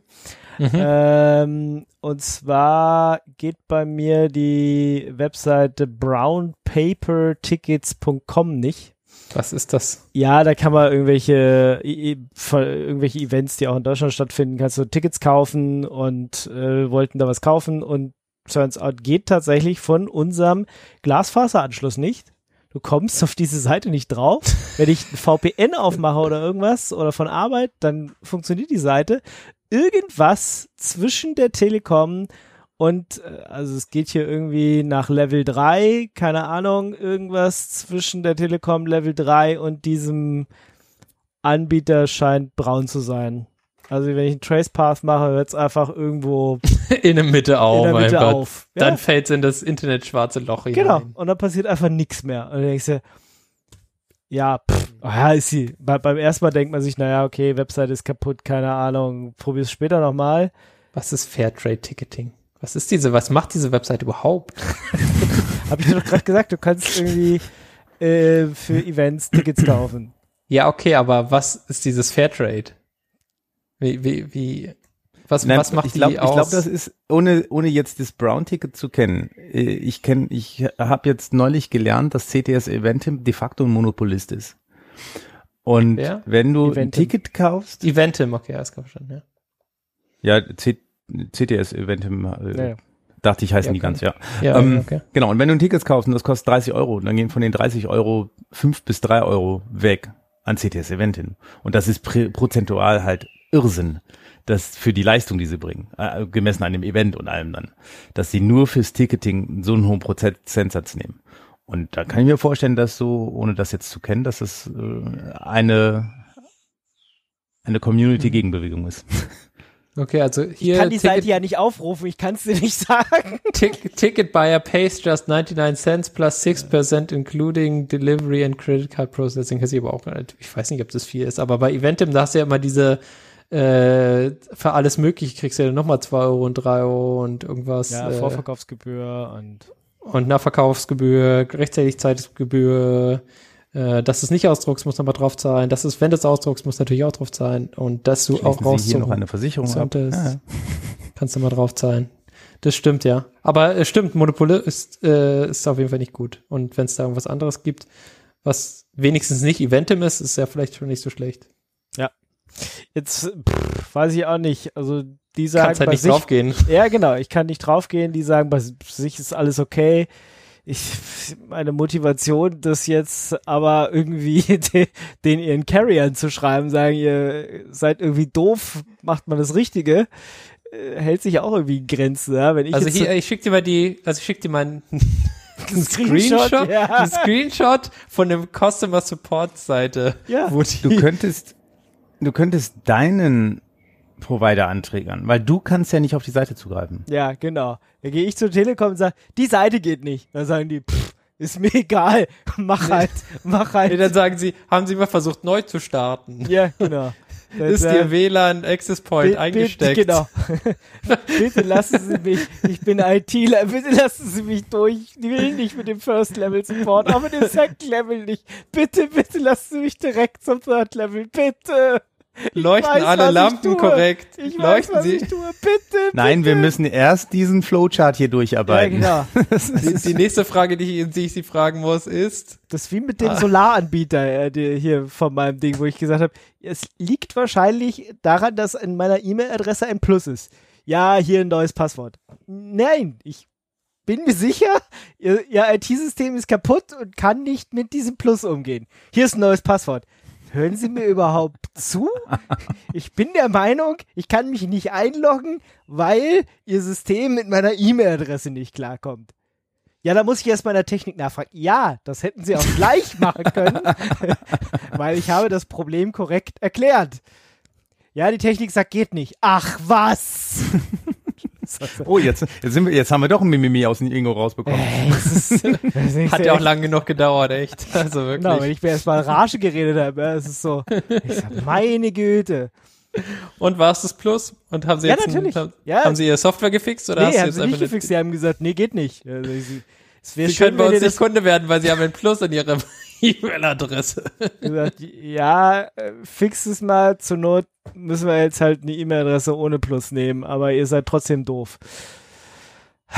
Ja, Was haben sie denn bekommen? Minus. nehm, nee, habe ich halt eine mit ganz normale mit einem Punkt genommen, so wie man es halt, wie halt alle, habe hab ich mir ein Alias eingelegt und habe halt das gemacht. Hat sich aber schon dreckig angefühlt für Ja. irgendwelche Leute, wieder ihren Computer zu fixen. Ja, es ist echt dreckig. Nur damit du eine beschissene E-Mail schicken, nee, damit du dich da einloggen kannst oder so. Ja, genau, damit man sich an ihrem Portal anloggen kann. Genau, das ist schlecht und hier diese, diese Leute sind auch schlecht. Kann gerne mal, kennt jemand einen Third-Level-Support bei der Telekom, wo man das direkt eintüten kann? Ich hasse das. Wenn du den Ticket, Shibolit, musst du sagen. was? Shibolit. Chevrolet? Aha, ja. Weiß ich nicht, das war doch der Trick. Äh, ansonsten, mh, ich glaube, wenn die Leute quasi jetzt sagen würden, dass, dass man sie kontaktieren kann, dann, bist, dann sind die so tot. Ja, ich, denk, ich denke Weil auch, keiner das will so mit ein dem Job, ersten wo und du zweiten Support sagst. reden. Ja, Ja. na, ist, also ich meine, 90 Prozent oder 95 Prozent der Leute musst du ja da vorne abfangen, aber es gibt halt Leute, die, Ingo ist halt Die besonders. Ne- Nein, also ich meine, das ist halt, auch wir stellen manchmal dumme Fragen, aber ich meine, sowas, da muss man doch einfach nur, da kann man doch den Screenshot hier vom Trace hinschicken und das muss dann gleich bei einer Person ankommen, die damit auch was anfangen kann. Wenn du es zum First-Level-Support schickst, dann denkt ihr, "Ja, ja, schön, und nu? Ja, hm. Da kann der doch nichts mit anfangen. Das ist mein Problem. Na gut. Ja, weiß ich auch nicht. Äh, Mimimi, ich kann diese Webseite nicht erreichen. Support Brown Paper Tickets sagt mir, hilft mir da nichts. Die Telekom weiß ich nicht. Liegt irgendwo zwischen der Telekom und Level 3. Vermute ich jetzt mal. Die vertragen sich nicht. Weil, wie gesagt, von anderen Anschlüssen geht's. Geht bloß hier vom Telekom Fiber Anschluss nicht. Keine Ahnung. Weil im, im LTE-Netz mit dem Handy geht's nämlich auch. Also es muss tatsächlich irgendeine Besonderheit in dem Telekom DSL oder Fibernetz sein. Naja. Blöd jedenfalls. Gut, kommen wir zum Lesefu. Laserfu. Habt ihr was gelesen? Nee, du hast was gelesen. Wie jetzt bin ich wieder der Einzige, der irgendeinen Lesefuhr Don't let Dick spoil your code. Ja, Ingo voll. es ist nicht Vatertag. nicht? Ja. Also. Es geht um Dictionaries. Was? Das ist ja langweilig. Das kam aus deiner Ansage jetzt nicht so heraus, Ach, was das nicht? Problem ist. Es hätte auch eine 3 ist gleich ist gleich ist gleich großes D sein können. Mhm. Aber das meine ich nicht. Äh, oder das meint der, diese Lesefuhr hier nicht. Und zwar äh, geht es darum, Dictionaries sind ja echt super praktisch, ja. Und äh, wenn man mal kurz irgendwas hinfuschen will, dann sind Dictionaries eigentlich immer nice. Zum Beispiel, wenn du auch quasi irgendeine API äh, API benutzt, dann kriegst du irgendein Dictionary zurück. Ist cool, coole Sache. Das Ding ist, Dictionaries sind tricky, weil sie halt äh, bestimmte Sachen äh, so generalisieren, wie sie eigentlich nicht gedacht sind. Ja, also ähm, sie ähm, Dictionaries sind halt nur Dictionaries, sind quasi Key Value Stores. Und äh, ohne die, die Logik äh, und die, die Information, was äh, jedes Dictionary sein soll, ähm, geht dir, gehen dir bestimmte, äh, genau, also zum Beispiel äh, Typen. Also äh, Dictionaries haben im, im ersten Ansatz, wenn man die einfach nur verwendet, haben sie keine Typen. Das heißt, du weißt nicht, ob das Dictionary, was du da gerade gebaut hast oder was du zurückbekommen hast, ob das überhaupt valide ist.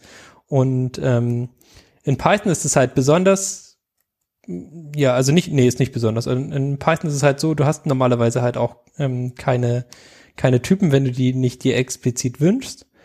Und ähm, entsprechend gibt es, äh, äh, wenn du es nicht, wenn du dich nicht drum kümmerst, dann sind Dictionaries halt ähm, äh, so, so eine Art, so, so, ein schwammiger, schwammiger Matsch, ja, die man dann irgendwie mit rumschleppt und äh, auch irgendwie verwendet. In vielen Fällen ist es aber so, wenn du, wenn du Code schreibst, dass du den ja auch irgendwie maintainbar haben möchtest und wenn du äh, und dass du halt bestimmte Typenchecks äh, schon auch für deine Dictionaries haben möchtest und da äh, zeigt der Artikel hier so ein bisschen auf. Äh, erstens, was das Problem ist und zweitens, äh, was Python als Programmiersprache und was sie, was bestimmte Libraries und, Fun äh, und interne Funktionen dir für Möglichkeiten bieten, ähm, Dictionaries so zu verwenden, dass die halt cool werden für dich. Dass sie halt, äh, dass es zwar immer noch Dictionaries sind, aber dass sie quasi diese, die, diese coolen äh, Typ-Check-Features immer noch behalten. Genau. Das ist so der Artikel, kann man gut lesen, hat viele Bilder und ist auch nicht so arg lang. Und auch, ja, ist gar nicht so viel zu lesen eigentlich, wenn ich so durchgescrollt habe. Genau, das, das war quasi mein Lesefunk. Das war so. Gut. Und ihr habt nichts oder was? Ich, nee, wir lesen nix. Nix zu lesen. Oh, das stimmt so nicht. Ich habe tatsächlich äh, mein E-Reader mit der Online mal wieder reaktiviert. Aber ja. auch mehr in der Hoffnung, dass ich vielleicht mal wieder ein bisschen zum Romanerlesen komme. Ist ja jetzt Sommer, aber. heißt erstmal noch nichts. Heißt noch nichts, genau. Aber äh, vielleicht vor dem Kontext, äh, ich hatte ich habe zwei Bücher gekauft, bevor mir eingefallen ist, ah, du hast doch auch hier so einen Bibliotheksaccount und das mit der Online funktioniert auf dem Ding, auf dem Tolino ganz gut. Da kann man auch einfach Bücher leihen. Fragt mal bei eurer Bibliothek. Die meisten Bibliotheken haben mittlerweile sowas. Das lohnt sich. Mhm. Ja, Online ist äh, eine coole Sache, weil du kriegst es quasi immer mit dabei und äh, auch Bibliothek ist entweder ist es äh, sportbillig im Jahr oder mhm. du kriegst es quasi äh, für zum Beispiel, wenn, wenn du Kinder hast oder sowas, kriegst du dann halt noch einen Bibliotheks-Account äh, dazu und da ist auch online mit, online mit dabei und nicht nur für die Kinderbücher, sondern für alles. Ja. Ähm, eine coole Sache, ja. Also online grundsätzlich, grundsätzlich nice. Genau. Gut, dann kommen wir zu den Picks, Picks, Picks. Und damit schon zur letzten Kategorie. Ihr habt wieder keine Picks, oder? Nee. Wir, wir, lassen dich die ganze Sendung machen. Was denkst du, warum wir gewartet haben und letzte Woche nicht gesendet haben? Okay, ohne alles dich? klar.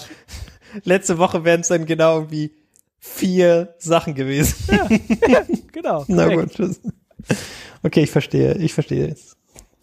Ähm, wir haben es ja immer mal, also ich stoße ja immer wieder darauf, ich will ja quasi den, äh, den Chapter-Marker besser machen. Ja.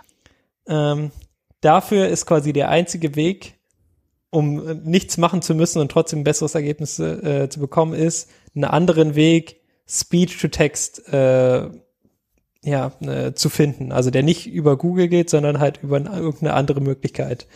Ähm, OpenAI.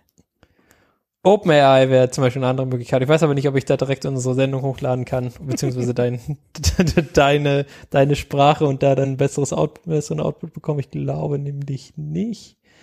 Ähm, aber es gibt in dieser, in dieser AI-Welt gibt es ja Modelle, die quasi, die einfach eine Bazillion äh, Sprachinputs bekommen hat und, und äh, den ähm, und dann dazu, was das halt als Text bedeutet.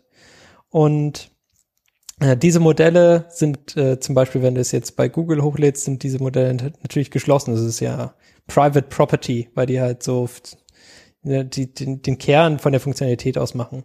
Ähm, hier, was ich jetzt verlinkt habe, ist ein, äh, ein, ein GitHub-Account mit äh, einem Modell, das heißt Silero. Und das sind äh, Modelle für Speech-to-Text und äh, Text-to-Speech, die äh, genauso trainiert wurden und äh, sehr einfach zu verwenden sind. Das ist ja einer von diesen Hauptdingern. Also wenn, jedes Mal, wenn ich mir das anschaue, wie man irgendwie ein Modell trainiert, fange ich an ein bisschen zu weinen, weil ich einfach überhaupt gar nicht verstehe, was sie von mir wollen und was diese ganzen Sachen bedeuten. Äh, bei Celero ist es so, äh, du kannst quasi Import äh, machen oder äh, irgendwie Torch, äh, Torch Hub Load und dann ähm, äh, hast du quasi das Modell runtergeladen und dann äh, sagst du äh, Import Silero und Silero äh, Speech to Text kannst du dann da direkt deinen Text mit, äh, dein, deine Audio-File mit eingeben und der macht dann Speech to Text äh, daraus. Das heißt, äh, Audiodatei wird zu Text. Und das ist ja genau das, was ich haben wollte. Okay. Und genau das äh, unterstützt quasi dieses Modell mit der, mit der Python Library zusammen. Und das ist sehr easy zu benutzen. Und der Output war jetzt für die ersten Sachen, wo ich es ausprobiert habe, mäßig, würde ich sagen, aber Also besser als bei Google oder ähnlich Nee. schlecht oder schlechter? nee, schlechter. nee, nee, eher, schon ein ganzes, ganzes Stück schlechter, aber ich weiß auch nicht, vielleicht habe ich es irgendwie falsch gehalten oder so. Aber das Hm. war auf jeden Fall einfach genug, da diese, diese Wave-File mal reinzuladen, also ein, ein von deinen, von deinen Snippets, die du halt gesagt hast, und dann kommt da ein bisschen Text raus. Es war auf jeden Fall ein gutes Gefühl. Und wenn es jetzt, wenn jetzt andere Modelle genauso einfach funktionieren, das wäre der Hammer. Ja, wenn du sagst, okay, ich habe irgendein anderes komisches Modell, ähm, und ich lade es jetzt hier anstatt diesem Celero-Modell und das funktioniert tausendmal besser, weil das genau weiß, was der Ingo, wie er Ingo redet. Das wäre schon cool. Okay. Ja, genau. Also was ich, was ich eigentlich damit zeigen wollte, ist, dass dieses ähm, ja, Speech-to-Text, Text-to-Spe- Text-to-Speech-Zeug einfacher in der Benutzung geworden ist. Es ist nicht mehr so super verkrepelt. So dass man sich halt super einen abmühen muss, um überhaupt zu verstehen oder irgendwas, äh, das, das mal zum Laufen zu bringen, sondern das ist da sehr, sehr einfach geworden. Und ja, vielleicht wird es noch viel einfacher und noch viel besser. Das wäre schon eine coole Sache. Schön. Denn dieses Real-World-Gedöns, wer hat das reingetan? Real World Ich Plant UML. Wer benutzt sowas? Genau. Plant UML ist super, wenn man äh, Dokumentationen zum Beispiel mit ASCII-Doktor macht. Und man schöne Diagramme mit Plant UML machen, also äh, was Plant UML macht, es macht aus einer Textnotation macht es hübsche Bildchen, also Diagrammbildchen. Und die Website Wheelword Plant UML ist einfach eine Sammlung von Beispielen, und die sind furchtbar nützlich, wenn man das erste Mal einen bestimmten Diagrammtyp machen möchte oder wenn man eine Vorlage braucht, wo man gerade äh, ein paar Werte einsetzt und ein paar Farben ändert ähm, und so weiter und so fort. Und deswegen habe ich das gepickt, weil äh, vielleicht ist ja für jemand anders auch mal nützlich. Mhm. Cool. Nee, an Beispielen ist es eh immer einfacher, was weiter zu machen, als sich alles wieder von, von Null auszudenken. Das ist für mich auf jeden Fall so. Also ich, ich und es sind auch nicht so auf. umfangreichere. Es ist nicht nur dieses ein Männchen auf einen Bubble, sondern es sind auch umfangreichere Sequenzdiagramme da drin. Mhm. Und äh, da kann man dann wirklich was draus schöpfen, finde ich. Cool. Okidok. So, dann wieder Felix. Crayon. irgendwas. Äh, Crayon. Ich weiß nicht, ob ich das letzte Mal schon äh, ähm, gepickt habe. Das ist, es gibt ja diesen äh, von, von OpenAI dieses äh, Text zu Bilder Generiermaschine. Wie hieß die noch? Ja, die hatten wir, ja. Mhm. Äh, DALI 3 oder so. Ja. Äh, und Crayon ist ähnliche Funktionalität, nur dass du nicht da dich in irgendeine Warteliste eintragen musst, sondern das kannst du direkt benutzen. Die Modelle, die da verwendet werden, um äh, da was zu erzeugen, sind natürlich nicht so geil, also nicht so super äh, fortgeschritten wie von, von OpenAI, aber um das einfach mal auszuprobieren, irgendwelche ähm, irgendwelche ähm, ja, Bilder zu erzeugen, ist das schon ganz witzig. Das, das hieß früher anderes, äh, Mini, Dali Mini oder sowas und das haben sie jetzt umgenannt, das ist Crayon. Okay. Hat AI im Namen. So, dann was hat der Stallman wieder gemacht? Was? So, Das, Ding, na, also wir hatten den ja länger nicht, ne? Und das stimmt. Der hätte eigentlich zu Storm in der Woche gekonnt. Warum Hm, hast bin da eigentlich so drüber gestolpert und habe gedacht, ist vielleicht ein bisschen lustig. Es ist einfach ein Sticker für euer Laptop. Stallman too sexy for closed source. Okay. Und das- Ja, weiß ich nicht, ob ich das Okay. auf mein Notebook packe. RMS.sexy. Doch, passt. Ja. Too sexy for your closed songs. Aber für das MacBook Air, das ist natürlich schon ein bisschen behindert.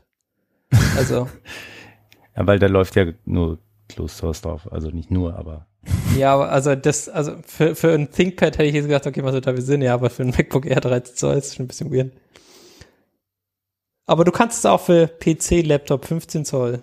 Ist Eben, oder als T-Shirt oder als Wandbehang oder Als Wandbehang? Als Duschkabinenzuhang oder Vorhang oder was? Gott.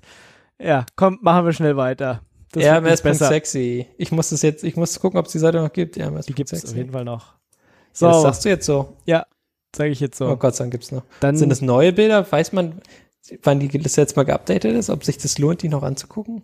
sowas jetzt mit deinen Chicken-Fotos, die sind doch auch sexy. Chicken.photos. Ja. Und zwar folgendes. Ein Projekt, wo eine Kamera von Hühnern Fotos macht. Das ist ja. nichts Besonderes, aber die Hühner machen die Fotos selber. Bin ich jetzt, habt ihr, habe ich jetzt euer, eure Aufmerksamkeit? Total. Sie, sie triggern quasi den, die, die Fotokamera, indem sie an diese Kamera vorbeilaufen und dadurch dann quasi das, äh, die Kamera auslösen. Aber nicht, indem sie sich da direkt davor stellen, sondern halt äh, durch so eine, ja, durch, durch so einen separaten Ultrasonic-Knopf quasi. Aha. Und das Wichtigste ist, diese Fotos werden zu NFTs. Und du kannst sie dann kaufen. Nein. Doch. Nein. Nee, ich weiß nicht, ob das schon passiert ist. Äh, steht hier drauf. Oh. Äh, Chicken.photos kannst du quasi raufgehen, musst nicht Ja. auf die About-Page gehen. Ist ganz nice, ähm, weil nicht nur Fotos von Chicken drauf sind, überraschenderweise, sondern auch Fotos äh, von zum Beispiel von Nagetieren. Rehen, die da vorbei, Klein. ja, genau. Hm. oder von, von einem Reh oder Okay, so. also die Fotos sind süß, die NFTs braucht ihr nicht. Äh, guckt euch Chicken.photos an. Mhm. Ja. Genau, auch andere Nagetiere sind da, ja. Also ich You finde can view all NFTs on Sora. Oh Gott. Gott sei Dank. Sachen, die die Aber die Welt Chicken sind schon braucht. nice, also die sind schon so flauschig und haben so ein cooles Pattern und so. Sind Ich nicht so, so langweiler Chicken. Ich finde super, dass da auch Rehe zwischen sind. Ja, es scheint irgendwie großer Hof zu sein, auf dem irgendwie Ja, die sind voll alles mögliche. frei, freilebend und so. Ja, Und äh, ein Eichhörnchen min- mindestens habe ich schon gesehen. ja. Weil du gerade Blockchain gesagt hast, also äh, Habe ich gar nicht, ich habe Ja, NFTs ja, gesagt. NFTs geht nur mit Blockchain oder geht's halt nicht. Bruce Schreier hat ja. gesagt, alles scheiße, nutzlos, totaler Quatsch. Ich Stimmt, glaub, das wäre eigentlich was, was man äh, nachher noch im Lesefu nachtragen könnte. Der ist Dem Bruce, der ist heute auch an mir vorbeigeschneit. Den, ja, ich krieg ja auch immer seinen Newsletter. wohnt er bei dir in der Nähe oder Nee. Nein, aber was? Hey, hier ist Bruce, was geht? unser gehört, Professor, Blockchain ist scheiße. unser Professor war immer ein großer Fan von Bruce Schneier und deswegen haben wir auf jeden Fall die Newsletter von Bruce Schneier abonniert. Ihr wurdet abonniert, oder? ich tue ich mal alle auf den Newsletter von Bruce Schneier. So nach dem Motto, genau. Und der hat jetzt äh, gerade was über, ja, dass die Blockchain Quatsch ist und naja, gefährlich und äh, naja, dass das Ganze alles komplett Strom verbraucht ohne Ende und so, dass das einfach nichts bringt. Ne? Gab's nicht bei dem äh, ein Ding hier, bei der einen Blockchain jetzt den Umstieg von Proof of äh, Work zu Proof of Stake? Bei, dem, Ja. bei Ethereum, dass die nicht mehr so viel Strom verbrauchen? Hm. Wie, Okay. wie ist denn da das Verhältnis? Zu schlecht. Also Ich sie, keine Ahnung. sie verbrauchen Was- doch was wahrscheinlich immer noch Verhältnis? unverhältnismäßig viel Strom, oder? Also wird der nicht auf einmal gut dadurch? Doch, Es ist, also schon. es ist kli- klimafreundlicher, dieses Proof of Stake, definitiv, aber wie du brauchst halt viel besser. Brauchst, ja, nee, du brauchst wirklich nicht mehr dieses die ganze Zeit dieses Rechnen, sondern ähm, das, das Netzwerk lost quasi aus, basierend auf deinen Stakes, die du in dem äh, quasi in, in, der, in der Chain gebunden hast, ähm, wer als nächstes äh, einen einen Block signieren darf. So ganz grob Mhm. zusammengefasst. Äh, und wenn du dran bist, dann hast du eine gewisse Zeit, um quasi diesen Block zu signieren und das ist die einzige Rechenaufwandszeit, die du hast. Ja, also du, du rechnest nicht die ganze Zeit irgendwie eine Bazillion von äh, von Kryptopuzzeln, sondern halt nur, wenn du dran bist. Und das ist der, der große, große Unterschied. Und das heißt, alle Grafikkarten brauchst du jetzt nicht mehr. Ja, du, du brauchst quasi keine, keine Rechenkapazität mehr, um das zu machen. So und das ist der sad. Unterschied von Proof of Work. Also du musst nicht mehr zeigen, dass du gearbeitet hast, sondern äh, du musst quasi nur zeigen, dass du Teilhaber des Netzwerkes bist mit Proof of Stake. Also dass du quasi ein Okay. Stake in diesem Netzwerk, eine, eine wie heißt es übersetzt? Okay. Stake, eine äh, Teilhabe. Ja. Ein Anteil. Genau, du hast, du hast quasi einen Anteil im Netzwerk und bas- basierend auf diesem Anteil wird halt gelost. Und ähm, wenn du dran bist, dann kannst du es halt machen. Im Gegensatz zu ähm, alle rechnen wild um die Ecke und versuchen da quasi dieses Puzzle zu lösen. Deswegen ist es schon okay. Also ist besser auf jeden Fall. Okay, haben wir doch am Ende die Sendung noch ein bisschen gut abgeschlossen sozusagen mit dem Ausblick, dass Kryptowährungen jetzt zwar über den Haufen geschmissen werden, weil das alles blöd und verbraucht Energie und ist Schwachsinn, aber gibt eine Lösung, die das alles vielleicht besser machen kann. Proof of Stake könnt ihr euch auch nochmal durchlesen. Ich habe Genau, die ist auf jeden Fall von dem jetzigen super quatschigen zu einem nicht ganz so quatschigen Quatsch macht. NFTs ist immer noch trotzdem Quatsch, macht es nicht. Äh, geht dafür lieber zur Frostcon 2022, die Mitte, Ende August ist, ne? Am 20. bis 22. August in der FH Bonn-Rhein-Sieg in St. Augustin. Genau. Prima zu erreichen, weil Siegburg hat den IC-Bahnhof, da steigt ihr in die S-Bahn und seid zehn Minuten später an der Haltestelle für die FH. Da muss man nochmal zehn Minuten in laufen. zehn Minuten. Und mit 9-Euro-Ticket kommen wir jetzt natürlich alle nicht mit dem ICE, sondern mit, der Regional- mit Regionalbahn. einer anderen S-Bahn. Stimmt, in dem Fall empfehle ich, je nachdem, aus welcher Richtung ihr anreist, natürlich die Rheintalstrecke, weil die ist, Ist viel schön, schöner Ja, genau. Die ist Da, nice, zu fahren. da kannst du rechtsreinig hochfahren und linksreinig runter oder so, äh, weil dann hat man noch beide gemacht. Ja. Ja, sehr schön. Mhm, cool. Genau. Gut, dann war's das für diese kleine, feine Sendung. Und wir hören uns in zwei, drei, eins, zwei, drei, je nachdem, wann wir, wann wir uns hier wieder mal zusammen schnick, schnack, schnucken, Wochen wieder. Und äh, bis dahin wünsche ich euch, wie immer, eine frohe Zeit. Passt auf euch auf, habt Spaß Am Gerät. und bis zum nächsten Mal. Ciao, ciao. Ciao, ciao. Ciao.